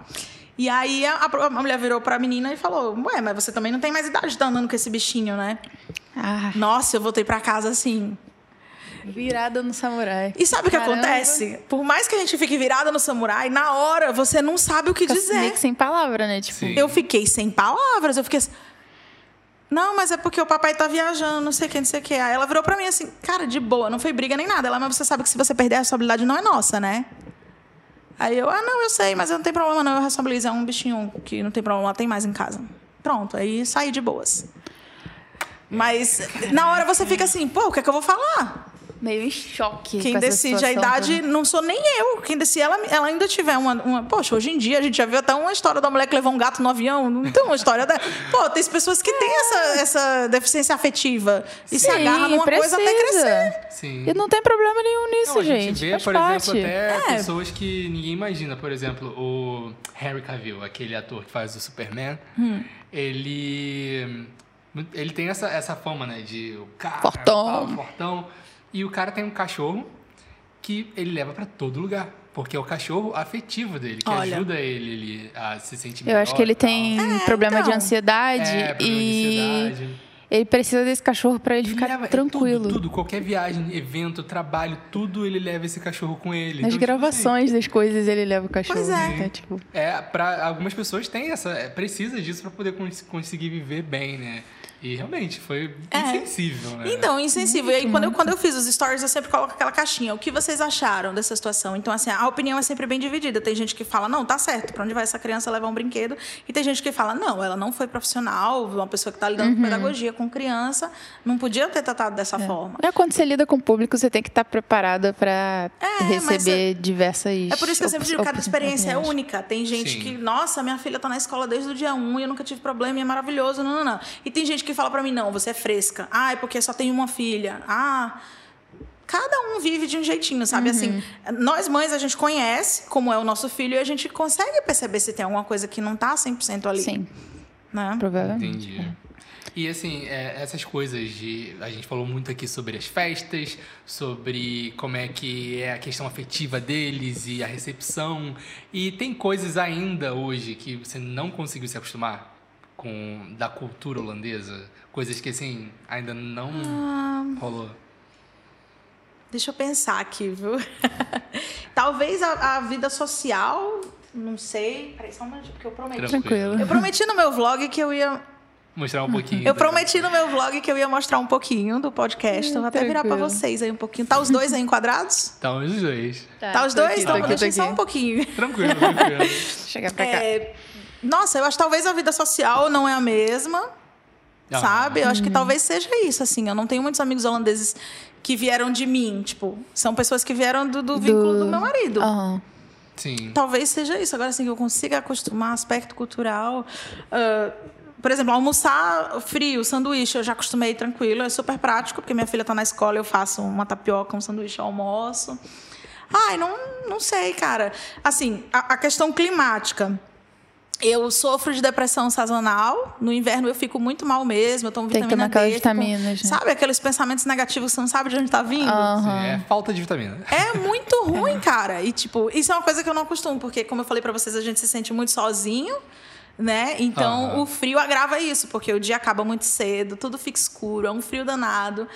E é você contra você mesmo, né? Sim. Pra sair da É. cama. E... E, e a própria falta de, de vitamina De D, vitamina, pois porque é. Ela também tem esse negócio que a gente viu que ajuda no humor da pessoa. É. Então, quando a pessoa tá com baixa vitamina D e o tempo assim, cinzento, Cinzento, pouco é. sol, a vitamina D cai, Cai. muito e é muito mais Sim. fácil É. da pessoa ter esse, essas, essa, essa, esse sentimento baixo, ruim, né? Uhum. Mas é, a gente, por enquanto, ainda tá amando o frio. Ai, Eu que não bom. Tava mais esse calor. A gente Ah, não, não gosta do calor do Brasil e a gente tava não, é muito feliz com o frio. Mas realmente, a gente tem até um potinho de vitamina D e a C, né? Porque a gente sabe que Sim. a gente pode amar o frio, mas a deficiência de vitamina pode que abater, impor. né? Abater. Com E- e- certeza. E, quanto mais tempo, eu acho, é, mais, mais habituado a gente fica, assim, tipo, a gente gosta do frio. Eu gosto do frio, apesar de eu ser Aham. nordestina, eu adoro o frio. Mas é, a rotina, o dia a dia, né, e tal, aí chega um momento que você, poxa, dá uma tristeza, Uhum. dá uma saudade. Quando alguém no Brasil tá casando, se formando, a família se reúne, aquela festa, não sei o quê, e você é a única que não tá lá nos funerais, chato. nas festas, em tudo. Então, é... Isso às vezes pega no nosso É. psicológico, né? Numa situação Sim, em que você precisa muito. de ajuda. Poxa, eu queria conversar sobre minha filha. Você não tem com ninguém pra conversar. Você corre No pra internet, máximo, um- humilhada. Pessoas me ajudem. Olha. É. Então, é, É complicado. acaba às vezes pegando no nosso emocional. Aham. Mas acho que aspecto cultural mesmo, assim, eu ainda não. Não, não tem nada assim que eu acho que eu não acostumei, eu acho. Entendi. Mas uma coisa que eu, eu não sei se você já se acostumou bem ou se ainda pesa, pra gente, eu acho que vai ser sempre a língua. Ah, é, isso sim. Você ainda tem dificuldade? Claro, claro, tenho. Claro que tenho. É, eu, apesar de eu falar holandês, eu sou uma pessoa muito travada. E eu, e eu me peguei na zona de conforto de falar o inglês. Então, É. por exemplo, até coisa de trabalho, quando é necessário, eu corro pro inglês, não penso duas vezes. Porque é zona de conforto, você quer ser entendido, né? É, e no dá- dia a dia, não. No dia a nervoso, dia eu né? falo holandês, eu falo um pouquinho errado, às vezes fico com vergonha. É, tem até aquela coisa de qu- quanto melhor a língua você fala, mais alto você fala. Não sei se vocês sabem disso. sim. Mas o meu, quando eu tô falando em holandês, eu falo assim. Eu tô me forçando. Até porque eu percebi que quando eu vou em alguns lugares e eu quero treinar o holandês, então, por exemplo, a gente vai fazer uma compra, vai no restaurante, alguma coisa, eu falo em holandês. Aham. E a pessoa me ouve falando baixo, me vê com vergonha assim, ela já percebe que eu não falo holandês. de Aí ela já puxa o inglês. inglês. Então, é, é por isso que eu digo que agora é o momento de você meter a cara, porque Sim. vocês, né? Mas eu digo a você que você não tá fazendo a aula, só tá pegando É. com ele, né? Que você falou. E tô pegando muito mal. Não, então, porque agora que tá fresquinho, que você tá empolgada, que você tá gostando do frio, que tudo é muito novo, agora é a hora de você Sim. imergir na Aham. língua. É, porque quando você sentido. chega no dia a dia e você fica insegura, você quer falar baixinho assim. Nossa, pra você aprender agora que é difícil, cara. Pra mim é, É muito mais difícil complicado. agora. Eu me forço, sabe? Às vezes eu tô assistindo Netflix, eu coloco a legenda em holandês. Eu, sabe, Uhum. eu tento. Aham. Mas é, é, é complicado, porque é uma língua muito difícil. É muito É difícil. muito. E, e não é nem só a, a dificuldade de formar as palavras, porque ainda tem aquela coisa do alemão que junta tudo e vira uma palavra imensa. Juntou tipo, ah, sei lá, menino legal. Aí vira um negócio gigante, uma palavra só. Só. Não é nem só isso, mas a, a pronúncia é complicada. É um a gramática é complicada, os números que troca, né? Nossa, Não, sim, e ele foi falar a questão de é hora. sete e eu, vinte, gente. viu? A hora, né? Que E a é hora, por tipo, quartos. Que horas Ele, é o, o ele, teve a- ele teve essa aula de, de, de relógio de horário e aí foi me contar e eu fiquei tipo. 10 minutos depois das 10 e meia. Sim. 5 minutos antes das 10 e 45. É não, surreal, de não tem Deus. porquê, Até gente. hoje eu ainda falo, você quis dizer 10 e 30? Não, 10 e 35. Ah, ok. É, e- Eu e ainda aquela falo coisa, tipo assim. é, cinco minutos depois de meia hora pra É, tal hora. pra tal hora. Tá, matemática.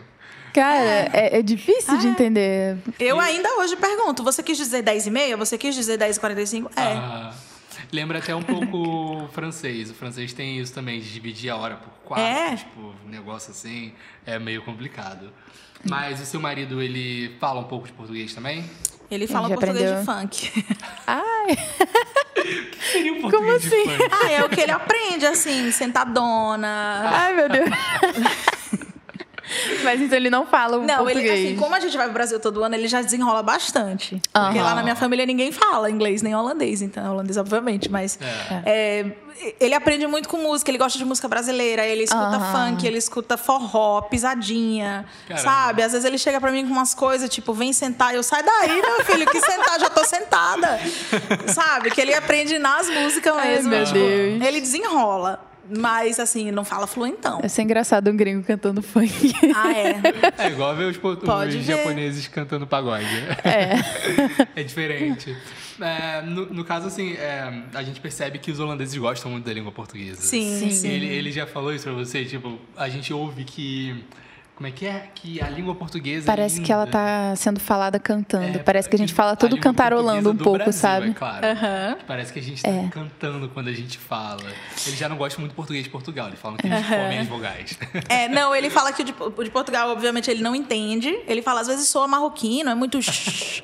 Eu não entendo, ele fala. E o português ele gosta, ele aprende, ele aprende muito rápido, assim. Às vezes tem uma coisa que em holandês ele me ensinou de manhã à noite, eu já não lembro. E em português ele lembra. Ele, ah, foi isso, foi isso. Nossa, como que você lembra? Mas também porque eles são expostos a outra língua muito cedo, né? Sim. Tipo, logo É, cedo eles já aprendem alemão, eles- aprendem não sei o quê, um outro um monte É. dessas coisas. Acho que o cérebro fica mais habituado. Mas ele gosta, mas ele fala também muita coisa assim, que ele aprende, né? Palavrão, não sei o quê. É. Deve é. ser engraçado isso, nossa. É igual o pessoal lá do trabalho. Os portugueses ensinaram palavrão pro pessoal holandês do trabalho. A galera xinga pra caramba em português. Às vezes não sabe nem o significado exato, mas estão xingando o tempo Só todo. joga. E a sua filha, como é que ela é com linguagens? Tipo, português ou alemão? Ela deve aprender o inglês na escola também, Aham. né? Ou alemão não, o holandês. No holandês, é. Como é que é a comunicação dela, assim, nessas linguagens? Na escola ela é exposta ao holandês ainda. E ela fala holandês com o pai e português comigo. Mas é, no mundo de hoje, digitalizado do jeito que tá, ela aprende muito inglês pelo YouTube, pelos Legal. joguinhos. E a minha comunicação com o meu marido é em inglês. Então ela acaba pegando. Aham. Eu converso Poxa, muito em inglês com meu marido. Então ela, ela pega. Então, assim, no início ela quase não falava. Tinha, tinha várias travas. E aí a gente estava achando que podia ser por isso. Mas aí, a apesar da professora dizer que a gente tinha que falar em holandês com ela, a Fono dizia que não, fala a língua que você fala. Então a gente se manteve no português, eu, eu e o pai em holandês, e hoje tá, assim, ela Ela mistura, sabe? tudo. Não posso falar, nossa, minha filha é poliglota, não, ela tem sete Ela anos. tem. Ah, Mas ela poxa. mistura, ela fala, sabe, Se ela já consegue formar frases e entender tranquilamente inglês, holandês e É. português, cara, sete é anos? surreal, né? É muito sete legal. anos eu não sabia nem português direito. É muito legal. E assim, a- as crianças bom. aqui, nessa idade já mais novinha, de 7 anos e tal, elas são muito caseiras ou elas gostam de sair, de brincar muito na rua, de ir pra casa de amigos? Como é que funciona isso aqui? Então, aqui vai muito da situação climática. Ah, né? sim. No inverno, eles sentido. ficam mais em casa. A gente marca muito play date, que são os dates para brincar. E Legal. aí já é Um vai pra casa do antecipado, é, um vai pra outro. casa do outro, a mãe vem buscar mais tarde e tal. Dentro de casa, então eles ficam muito videogame Uhum. e tal, é, brinca com bonequinhos e tal. E no verão, a minha filha eu deixo na rua. E o bairro que a gente mora é bem legal, porque no fundo tem um parque, então eu deixo Legal, ela livre bacana. mesmo, assim. Aí você tem, tipo, segurança pra deixar ela Ah, na sim. rua, sair pros lugares, assim, sozinha? Não, sair, sair não. Eu deixo ela brincando assim, pelo bairro, né? A única coisa que me preocupa mesmo é assim, se vier um carro rápido, mas não em termos de segurança como a gente, se a gente vai comparar no Brasil, por exemplo, né? Aham. Não. Isso eu acho super seguro o lugar onde a gente mora. E ela fica na parte de trás ali. O, o quintal é meio que conectado com o parque. Aham. Legal. E aí ela Legal. fica no meu quintal, os meninos vêm pra minha casa, eles adoram vir pra minha casa, porque eu faço pão de queijo, Ah. faço guaraná, não sei o quê. E aí, nossa, minha mãe não me deixa tomar refrigerante. Eu digo, aqui pode, toma. E aí fica essa folia, sabe? E aí ela vai e volta, vai e volta, e eu fico de olho. É, é bem tranquilo. Legal. Mas é, É assim, mais tem que uma- estar quentinho. Uhum. É, faz, faz sentido também. No frio é legal É. ficar dentro de casa, assim. É. E esse negócio que você falou dele- dela ter amigos e ficar brincando na rua é mais um ponto na questão da escola, né? Porque, tipo, se ela faz amizade na rua, Isso. quer dizer que ela é uma menina solta o Isso. suficiente pra isso, né? Não... É, mas na verdade os, os amigos É são da escola, da né? escola mesmo, porque ela ainda é muito novinha pra fazer amigos assim, tipo, na, na vizinhança. Aham, aham. Então são os próprios amigos da escola que moram por ali pelo bairro e aí se encontram. Legal, né? legal. Aí marca com a mãe pra brincar em casa ou ela vai pra casa do amiguinho. Bacana, É. bacana. É. Legal. Muito legal. Você falou que foi quando ela nasceu, eu acho, ou quando você estava grávida dela, que você começou a mexer com a internet. Sim. Foi quando, quando tava grávida dela? Na verdade, antes de, de- de eu ficar grávida, eu abri um canal no YouTube. Mas não, era- não era uma coisa que eu levava muito a sério. Era uma coisa do tipo, ah, deixa eu mostrar isso aqui. Deixa eu mostrar aquilo ali, né? Então, depois que ela nasceu, foi que eu comecei, poxa, eu posso investir. Porque o negócio começou a, a dar um andado, as pessoas começaram a se crescer um interessar, a perguntar, por exemplo, ah, você foi em tal lugar, mostra o que é isso. Aham. Começou a vir o interesse das pessoas sobre como era a vida e o lifestyle aqui na Holanda. E aí eu tava em casa com minha filha. Eu falei, pô, eu posso fazer disso talvez um trabalho. Aí eu comecei a pesquisar como funcionava para transformar isso num negócio. E aí foi depois que ela nasceu. Eu comecei a fazer vlogs do dia a dia de maternidade. Aí eu mostrava, por exemplo, a bolsa que eu levei para maternidade, o que levar, o que não levar, é, o que eu carrego agora depois que ela nasceu. Aí fala, fez vídeo sobre a amamentação, como é a situação aqui, né? Que as holandesas não gostam de amamentar. Já vão direto na fórmula, a maioria é. E a gente no Brasil preza pelo leite materno, tem até Sim, campanha, sim. e nananã, né? Então, tudo isso começou a gerar curiosidade da galera. Aí o negócio começou a andar. À medida que ela ia crescendo, eu ia também colocando outros assuntos, colocava receita, comida holandesa, e aí o negócio começou aí. Aí veio o Instagram, gente, eu sou Legal. muito antiga. veio o Instagram, louca. Aí veio o Instagram. Gente, eu só tenho 34 anos, tá? Pelo amor de Deus. sou tão antiga assim, não. Mas, mas é, aí veio o Instagram, aí começou esse negócio de, ah, é blogueira, não sei o que. Aí foi, né? Legal, legal. Aí hoje você trabalha com, com internet especificamente? Isso. Como é que é a questão do, do trabalho Bom, que você faz? eu tenho os canais Bruna com dois N's, que é onde Sim, eu crio, crio conteúdo voltado para as pessoas que estão interessadas na vida na Holanda, desde maternidade, lifestyle, né? As pessoas que me seguem, ou elas já estão na Holanda, ou elas estão pensando em vir para a Holanda. Sim, E como eu sou apaixonada por vídeo e produção, eu vi aí uma necessidade de, de, na verdade, eu fui me apaixonando, né? À medida que eu ia fazendo os publis, as empresas pediam, pô, me manda também um vídeo, me manda uma coisa separada. Aí eu, opa, peraí, acho que existe uma gap aí no mercado.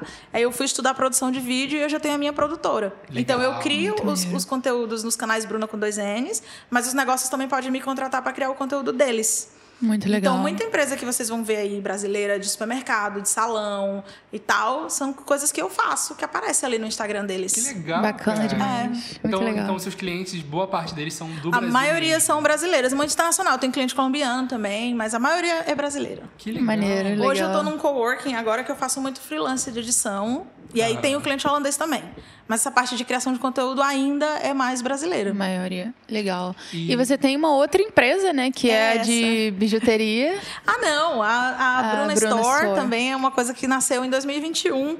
Porque esse negócio de. É, é fato, o negócio de blogueirinha, o pessoal gosta de usar as coisas que a gente usa, né? Ah, Sim, onde sim. você comprou isso? Onde você viu aquilo? E aí eu vi aí também uma oportunidade de empreender. Então, quando eu vou pro Brasil, eu trago muitas peças de lá e coloco no meu site, no Bruna Store. E as meninas compram. Por exemplo, esse Maneiro. brinco que eu estou usando hoje é Bruna Store. Bota aí a câmera pra ela. .nl. BrunaStore.nl. Ó, show de bola. Né? Legal, então, legal. Gravar, gente, é importante. Sim, é. Oba! Gente, o link de tudo vai estar na descrição, tá bom? Do vídeo e do, dos áudios aí É, do- das, das plataformas. streaming. Pode, pode procurar na Comprem. Procurem estão tudo. todos aí, vocês vão encontrar aí. A minha produtora se chama Content and Media.nl. Aí lá eu faço produção Legal. de vídeo e conteúdo para negócios, né? E também eu tenho um masterclass voltado para negócios que querem aprender a vender no Instagram. Também tenho Legal, legal. aulas lá que eu vendo. Tem o Bruna Store, que é pra galera que gosta de, de acompanhar o estilo Bruna com dois N's, que gosta de comprar as Bacana. bijuterias também, acessórios e tal. Enfim, eu sou uma empreendedora digital, é isso que, eu legal. faço. E é, uma, é a área que cresce muito hoje em Tomara, né? Tamo, cresce tamo pra caramba. nadando. Sim, mas é a tendência, né? Que hoje tudo migra pra internet. Uhum. Inclusive, é, eu vi que eles estavam querendo até fazer a galera começar a usar mais o, o dinheiro físico aqui na Holanda, Uhum. porque eles estavam culpando o, o dinheiro virtual de ter desvalorizado a moeda aqui. Nossa. Assim, até faz um pouco de sentido, mas sabemos que não é exatamente isso que aconteceu. Então, arrumando aí um, uma justificativa. Uma desculpa, na Mas verdade. sim, a tendência hoje é tudo caminhar pro lado Pro mais digital, é. Mais E- prático, né? Sim, quem Sim. domina como você tá fazendo vai, vai conseguir. Vai estar na além de crista fazer- da onda, né? Sim, que e fala. além de fazer o próprio trabalho, consegue ainda ensinar para as outras pessoas, É. né? Sim, sim. Fica E é isso que eu faço, é legal. porque eu, eu- na verdade, eu aprendi através da, da experiência, né? Muita gente primeiro estuda para ir fazer, eu não, aprendi fazendo, porque eu- na hora que a minha filha estava dormindo, eu ia editar os vídeos. Eu comecei com o iMovie, depois fui para o Final Cut Pro, e aí resolvi estudar. Mas foi uma coisa que eu fui aprendendo tentando, errando, errando, errando e fui. Aí encontrei aí uma paixão. E aí, tipo, era a minha maneira de ajudar em casa era fazendo o dinheiro do meu marido render no início, né? Quando a minha filha era muito pequenininha. Eu queria muito ficar em casa com ela. Era um, era um desejo que eu tinha como mãe. E, e aí eu fui usan- usando esse lado digital para transformar numa coisa profissional. E fez acontecer. Legal, legal. E vocês também vão fazer o podcast de vocês Se acontecer. Deus quiser. Não é? Sim. É, a gente tá- Até porque, tipo assim, a gente quando começou até foi com essa ideia de, ah, eu gostaria, porque eu sou apaixonado. Eu já Ele fazia. ama podcast, ele Sim. ama Eu já vídeo. fazia produção de algumas coisas no Brasil, mas era por conta própria, eu nunca trabalhei Ele com tinha um, isso. um Aham. canal, assim, de coisas... Conteúdo nerd. Conteúdo nerd e tal. Então, eu tenho as coisas que eu produzia desde o Brasil. Eu também gostava de produzir música, assim, bem home studio, bem coisa caseira mesmo. Quando eu vim pra cá, eu falei, não, vou trazer algumas coisas que eu já tinha no Brasil. Ah, outras legal. coisas eu compro aqui que sai mais em conta. E vou dar continuidade nisso, porque Massa. vai ser legal. Aí, e juntou as duas coisas. Juntou essa ideia de gostar de produzir com a ideia de gostar de conhecer histórias de pessoas que moram por aqui e tal. Isso é legal. E foi muito burocrático abrir empresa aqui? Não, tem um, um prédio aqui do, da Câmara de Comércio, você vai lá e resiste, é 50 euros. É só isso? É só tipo, isso. não tem que agendar? Não, você vai lá e faz. Mas abrir a empresa é super fácil, manter é que é difícil, porque tem o imposto de renda, você precisa fazer todo três meses, né? Muitas vezes você precisa de ajuda de um eh, Contador. contador para fazer. Uhum. É, é sempre uma coisa que eu falo, né? Empreender na Holanda, todo mundo pensa que é ir lá no, no- na Câmara e, e fazer, abrir a empresa. Mas não é, tem o manter também, né?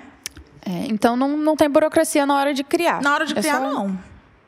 Você vai lá, se o nome não existir ainda, você cria um nome e lá eles vão olhar no sistema se já existe algum com esse nome e vão colocar o, o setor Uhum. e, e registra. É bem simples. Gente, mas sempre Caramba. no Brasil. No Brasil é parecido, tem esses No mesmos é, processos.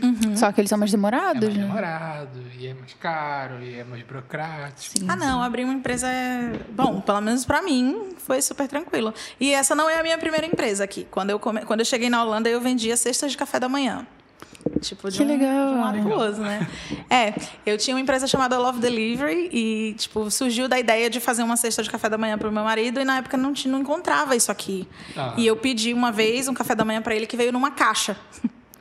Tipo, uma Nossa. caixa, literalmente, uma caixa fechada com um croissant, um presunto e um sachêzinho de café e um negócio. Eu falei, nossa, Ai, gente, quebra, romântico. quebra todo o romance, a fofura é. do ato, gente. Aí, logo em seguida, veio o Dia das Mães. E aí, eu fiz uma cesta bem bonita pra minha sogra. E ela, fria do jeito que ela é, mas ela gostou. Ela achou muito lindo aquilo ali. Aham. E aí, eu falei, ué, acho que eu posso fazer isso aí. Na época, Facebook ainda. Eu comecei a postar no Facebook, começou a vir interesse.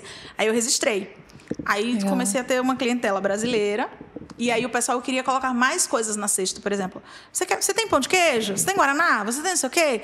Eu não tinha. E aí, aos pouquinhos, eu fui atrás de distribuidores. Uhum. E aí, a, a minha, a minha lojinha de cestas virou tipo uma lojinha de coisa brasileira. A pessoa ia lá, comprava biscoito, docinho, eu fazia um monte de coisa. Legal, legal. Até a Sofia nascer. Aí quando a Sofia nasceu, eu ficava. Demanda o, muito tempo. É, eu ficava né? entre o vlog e a Love Delivery, né? Eu até mostrava para as pessoas e tal. Tem gente que me segue da época do Love Delivery. Fala, nossa, mostra pra gente Legal. uma cesta assim, isso aqui. Gente, eu não faço mais isso, já tem quase sete anos. E aí. E aí foi. Sempre eu empreendi aqui. Quando eu comecei, uhum. quando logo que eu vim morar aqui, eu comecei a fazer alguns bicos. Ah, limpa uma casa ali, faz um babá aqui, não sei o que. Eu fiz muito bico, mas eu acho que, não sei, é uma coisa de veia. Eu sou muito empreendedora, eu gosto de, uhum. de inventar moda, como dizer a história. É. Mas como é que é, tipo, é conciliar tudo isso? Porque é mãe, são duas empresas, é vlog, YouTube. Então, sai tudo mal feito. ah, não sei. Porque, ó, se, se tá fazendo sucesso, tá bem feito. Não, brincadeira. Cara, tudo é muito planejamento. Assim, agora que a minha filha já vai pra escola em tempo integral, fica mais fácil. Quando ela era mais novinha, eu não fazia tudo isso, né? Eu, eu tinha só o vlog e ela. Aí, à medida que ela começou a estudar, em tempo integral, aí eu fui me dedicar a estudar, porque eu, não, eu ainda tenho essa mentalidade, que é muito brasileira essa mentalidade, tá, gente? De que a gente precisa ter um diploma para provar que sabe fazer alguma coisa. Pois é. Isso é muito no Brasil, assim, tipo, você vê que tem Sim. manicures que ganham tantos, assim, tipo, 3, 5 mil reais, faz o horário dela e tudo, e ela é menos respeitada do que uma pessoa que tem um diploma de direito, mas trabalha na loja da Vivo. Sim. Né? É. Então, é, isso é muito. De, o Brasil ainda é muito nessa, nessa mentalidade de tem que ter um diploma para provar que sabe fazer. Uhum. Então, eu, nessa minha mentalidade, fui fazer um curso de produção de vídeo. E foi uma, uma experiência assim, única, porque eu já sabia praticamente fazer tudo, porque eu já, já tinha um canal do YouTube uhum. e tal. Não tudo, né, gente? Ninguém sabe fazer tudo. Ah, louca, é metida. Não. Mas assim, enquanto meus colegas ainda estavam aprendendo a dividir um, um, arquivo em dois, colocar a transição, nananana, você já, já sabia fazer essas coisas. Mandando ver. Então foi uma experiência assim, eu falei, pô, não precisava desse diploma, já podia estar vendendo há muito mais tempo. Uhum. Né? E, e, foi caro. então, é, é uma coisa assim, que aqui eu, eu entendi que não é para tudo que você precisa de diploma, né? Você precisa provar o resultado. Sim. Aqui, resultado é. vale muito mais do que, do que o que você... Sim, sim. Enfim, e aí qual foi a pergunta mesmo, gente? Que eu falo muito aqui. Era, era como é que como você consegue conciliar. conciliar. Ah, sim, como eu consigo conciliar. Então, eu, eu tenho eu tenho meu lado holandês também, que eu tenho tudo muito planejado. Na minha casa, a gente tem até na geladeira ali a, a semana, o planejamento Legal, da semana, né? A minha filha faz esporte, vai para a escola. E eu também agora estou num coworking desde esse ano, porque tava difícil conciliar ficar em casa. Engraçado, né? Porque eu tava gravando um vídeo, a campanha tocava. Hum. Eu tô fazendo, tô vidrada num projeto, a máquina de lavar, ti, ti, ti, ti, ti chamando. Falei, opa, peraí, se eu quero levar esse negócio a sério, eu preciso de um né, espaço. investir para um espaço. Então eu fui agora para o Spaces estou lá desde março e está sendo uma experiência maravilhosa porque além de eu estar me relacionando uhum. com outros profissionais eu também divido o horário. Então quando eu chego em casa isso também estava afetando meu relacionamento porque às vezes eu estava com o Danny em casa e os stories chamando alguém chamando nanã. ele pô você não larga o celular? Tem até aquela história né? O marido só vê a gente quando está com o celular na mão né? Quando a gente está fazendo outras coisas ele não enxerga a gente mas pegou no celular eles enxergam. É e aí agora eu divido. Eu chego em casa, uhum. eu criei até o WhatsApp Business, agora eu tô metida, gente. Só fala comigo em horário comercial. Não, mas foi uma forma que eu encontrei de ajudar de... a a cuidar de tudo uhum. isso. Sim. Porque é muita coisa, sabe? E tipo, pasmem, eu não tenho empregada, não tenho faxineira. Se você ver meu vlog, eu limpo Sim, a minha casa, é. eu corto tudo, tudo. Não, ninguém assim, né? E eu faço tudo. É. a louca. É você que lida com, com isso. É. Então o que ajuda é a paixão. Você faz tudo, mas você gosta das coisas. Eu gosto do que eu faço. Eu faço. Eu, pelo menos a parte de criação de conteúdo, vídeo, etc., eu não faço por dinheiro. O dinheiro precisa vir porque eu preciso manter. Sim, sim, mas eu não faço por dinheiro. E quando você, você me convidou para vir para o podcast, eu não pensei duas vezes. Você até falou assim: sim, ah, mas a gente é pequeno e não sei o quê. Eu, tá, e daí? Todo mundo começa pequeno, não tô nem aí. Eu quero fazer coisas criativas, eu quero estar tá envolvida com gente que quer contar história, que quer trazer ideia para a galera. Isso é uma coisa que faz o meu coração bater e o meu olho brilhar. Legal. E aqui na Holanda, a galera, o Instagram principalmente, tirou essa, essa, esse feeling de comunidade de nós criadores, né? Sim, As pessoas, sim. ao invés de se preocuparem com o público, eles viram eles estão rivais. no algoritmo. É, eles parece querem... que ao invés de uma comunidade, são rivais. Tipo, é, não, eu quero ter mais Quem tem você. mais seguidor, quem tem mais view e não sei o quê. Porque isso também traz grana, né? Então, quanto mais você tem, você pode É, cobrar, etc. mas você cobra. E isso acaba quebrando a parte de comunidade. E eu, como eu sou cria do YouTube, o YouTube para mim veio muito antes do, do- do Instagram, Uhum. eu tenho essa mentalidade de, poxa, para mim é muito mais legal eu me juntar com uma pessoa que tem pouquíssimos seguidores e a gente fazer um, um vídeo massa pra galera assistir mais tarde, se, se inspirar e perguntar, engajar, do que, não, só vou com uma pessoa que é famosa, que vai me trazer seguidor, beleza. Sabe? Claro, É. existe estratégia. Você não vai só ficar fazendo, não, mas eu vi, vocês tinham um perfil bacana e tal, por que não? Né? Eu sou muito dessa vibe, assim. Ah. Criar conteúdo eu amo, é uma coisa que faz meu olho brilhar. E você acha que, é mais difícil criar conteúdo aqui na Holanda? Assim, embora a gente tenha mais coisa pra poder mostrar aqui, Uhum. é uma coisa que eu percebi no dia que a gente chegou. Eu fui começar a fazer uns negocinhos assim, coisa básica pro Instagram. Nossa, é E tem verdade. gente que não gosta. Não gosta de filmar. É, não é fácil. Porque não é em todo lugar que você pode filmar, né? Tem a questão da privacidade. Sim. Mas tem a cara de pau brasileira que vai. É. Ai, I didn't know. Às vezes eu falo com ele. Eu já que ele morava tá aqui há com- tantos anos, eu não sabia que não podia. Oh, sorry. No, no primeiro dia que a gente chegou, que ele falou, né? A gente tá, ele tava gravando. A, janela do trem. A janela do trem, assim. Aí chegou um cara que tava sentado assim na frente da, da gente, né? No nosso banco, assim, virado pra gente. Ele só passou a câmera assim, tipo, Tava, pra tipo, virar. Eu nesse lado do banco, a janela. E ele ela, aqui, mais minha prima, o pessoal estavam do outro lado do, do trem. E Uhum. o cara tava na minha frente. Hum. Eu filmei, assim, a paisagem. E virou. E pra filmar elas. E foi rápido, assim. Foi só isso. Quando eu acabei de filmar. O cara falou: Você poderia apagar o meu rosto da sua gravação? Aí a gente ficou tipo, Nesse nível. eita. É, não pode. Olha, os meus seguidores adoram ver vídeos em lojas. Eles querem ver preço de maquiagem, preço de roupa, preço de enxoval de Tem, bebê. tem muito pedido pra isso Eles amam, mas é a coisa mais difícil de se fazer. É muito. Você entra numa Crowdvat e numa Ethos, é a mesma coisa. Mevral, mas nem filma. Não pode filmar, não pode filmar. Ah, eu não sabia, desculpa. Aí você vai pro outro lado e tenta filmar de novo. Eu sei que é errado e tal, mas eu não tô filmando a cara de ninguém. É. Né? Eu tô filmando ali também. as Os coisas. preços. Eu não sei, É, eu não sei é- por que isso é errado. Eu não consigo nem Já filmou entender. tantas vezes a Cruz de. Ah, é. Não poder não pode, mas. Ah, eu também filmo. Ai, sorry. Enquanto não me pegarem, eu. Continuarei. Bom, agora a gente vai partir por um momento que a gente, Nossa, a gente já tá se mais? aproximando do final. tá acabando, tá É, a acabando. gente tá se aproximando do final desse episódio, que pra mim foi um episódio. Tá sendo um episódio muito bom. Oba! Tá sendo muito divertido. A sua história realmente vai inspirar e vai ajudar muita gente a entender. Sim. Tomara. Porque a experiência que você tem aqui na Holanda é de bastante tempo. Você Uhum. pegou muita coisa aqui. Então, é bom pra galera conhecer mais como é que é a Holanda de verdade. né? Aham. Mas é esse momento que a gente passa agora, é o momento que a gente chama de bate-bola, Bate-bola. jogo rápido. Ok. Tem em todo lugar. Que são perguntas, três perguntinhas, responder ali rapidinho. E vamos lá, a primeira pergunta. Ai, meu Deus. O que você mais sente falta do Brasil? A minha família, os meus pais, acho que é a única. Não é nem o que mais, é, o que... é a única coisa Uhum. que eu sinto falta. É a única coisa que eu não consigo viver sem. Meus É pais. Todo mundo, né? É, Meus pais é. é puxado. É puxado. Claro, eu sinto falta do sol. Às vezes eu sinto falta da comida. Às vezes eu sinto falta. Mas assim, se disser uma, são meus pais. É. Por vários aspectos. Não só por filha, pais, mas os avós da minha filha. E no geral. Família, né? né? Família. É. É. um aconchego que a gente não tem aqui, né? É. Segunda pergunta: algum arrependimento ao longo da sua história? Ah, de não ter aprendido o holandês no início, bem aprendido. Eu fico puxando na orelha de quem tá chegando logo e faz, ai, mas é difícil. Mas é agora a hora, que agora que você tá, agora que você tá animada. Tá, eu já Sim. entendi. Não, é, é, talvez eu acho que seria um. Não é que eu não deixei, não é que eu não aprendi, mas como eu tava sempre do pé, tava curtindo muito, tanana, eu não dei tanta importância. Você deixou de segundo plano. Isso. E o fato de, de eu não precisar fazer o emburgering é uma coisa que o holandês pra mim virou diversão. Ah, eu quero aprender porque eu quero falar, tchá, tchá, tchá. Mas na vida real mesmo, a gente Uhum. É precisa saber responsabilidade. bastante, né? Precisa entender. Quando chega uma carta do Belasting, não quero estar dependendo do meu marido pra ler. E, se, e, pô, e um, um contrato de divisão de bens, eu não quero perguntar a ele, eu quero saber se tá dividido ou se não tá. eu vou, vou passar a mão na... Mentira.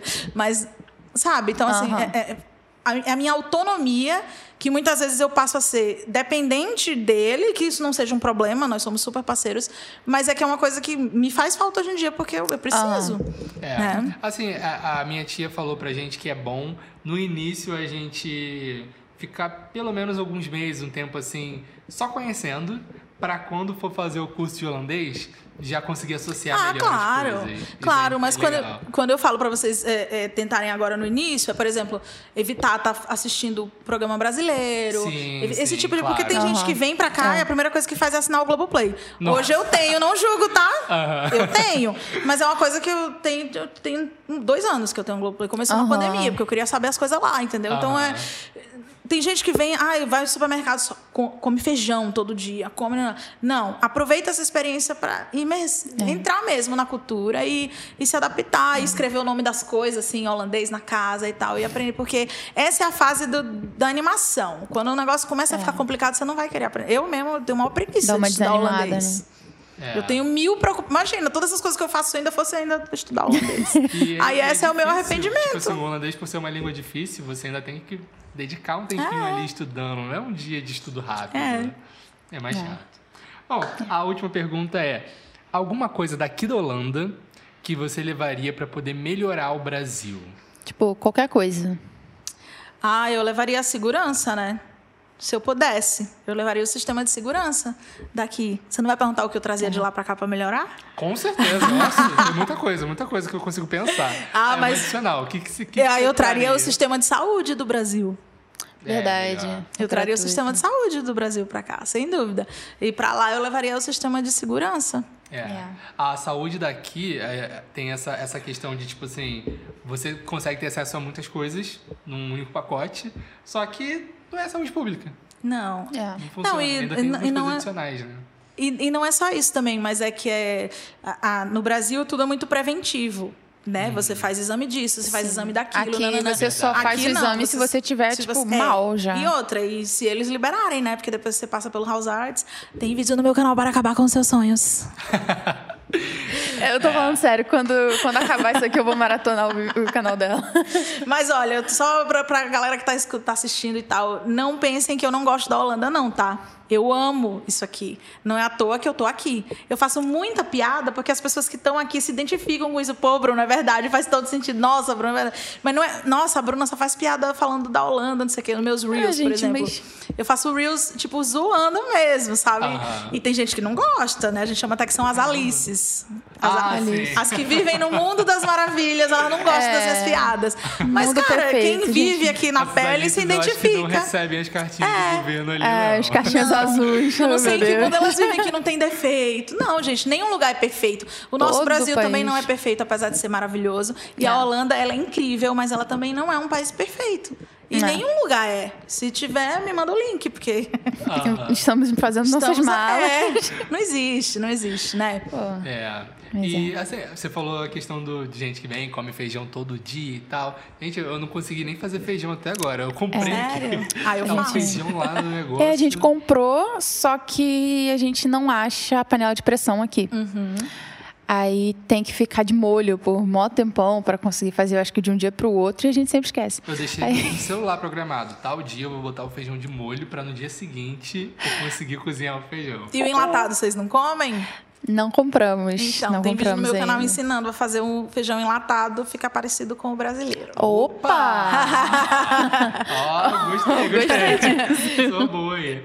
Bom, então é isso aí. Pessoal que está nos assistindo ou Peraí, nos tem uma pergunta Opa. bônus. Ah, gente. Não, mas isso é depois. Ai, meu Pessoal Deus. que está Ah, nos tá. assistindo, que está nos ouvindo. É, é simples, muito relaxa. obrigado pela participação aqui da Bruna com dois N's. Yay! Inclusive é o nome das redes sociais. Encontrar, encontra lá Bruna com dois N's. E é Isso. claro, como eu já falei nas descrições aí, que você vai encontrar todos os links direitinho. Oba. Beleza? E muito obrigado por vocês estarem nos acompanhando, por estarem é, sempre nos, nos dando essa. Como é que eu posso dizer? Honra. essa honra da presença de vocês que nos motivam a continuar fazendo nosso conteúdo, assim como acredito que é a mesma coisa que acontece contigo, né, Com Bruna? certeza. Conforme as pessoas vão nos, vão nos acompanhando, elas vão nos, nos motivando a continuar fazendo aquele conteúdo que a gente Com sabe que a galera tá certeza, gostando. é. Criando né? uma comunidade, eu espero também que esse vídeo possa ter inspirado, incentivado algumas pessoas que têm esse sonho, né, de sair do Brasil, de viver uma experiência fora, não sabe como. A gente trouxe aqui hoje a Bruna, que teve uma vivência bem diferente do que foi com a gente, né, questão de trabalho e tal, ter que achar uma empresa, aquela coisa toda. E é uma oportunidade legal também para as pessoas aí que não têm ó, uma formação, alguma coisa que acha que tem que ter uma formação para ter uma oportunidade. Não é bem assim, gente. Não, tem tem é. outras formas. E eu espero que esse vídeo tenha inspirado vocês a correr É atrás aí. dos seus sonhos. E pra finalizar, Bruna, Ai, meu Deus. voltaria para o Brasil? Já depois que a minha filha tivesse adulta. Eu quero criar minha filha aqui, devido à segurança, principalmente, mas eu quero voltar para o Brasil, sim, com certeza. Show de bola. né? Show de bola. Não quero Legal. ficar velhinha aqui, não. Eu acho que aqui é muito solitário, é muito. Ai, não, gente, não. Eu vou voltar pro Brasil. Com Fé em Deus. Yay! E já, já estamos é. nos planos, né? Já estamos organizando. É. Claro que a gente te- não pensa em agora, mas pelo menos em 20 anos a gente quer voltar. E o meu marido Legal. é louco pelo Brasil. Se ele pudesse, a gente já morava lá. Legal. ele adora. legal. É. Bom, Bacana. gente, é isso aí. É isso aí, Obrigadão pela, gente. pela, pela audiência de vocês. E nos aguardem aí no próximo episódio do Cafezinho Gringo. Valeu, gente. Oba! Até a próxima. Até a próxima. Obrigada, Bruna. Obrigada a vocês. Adorei.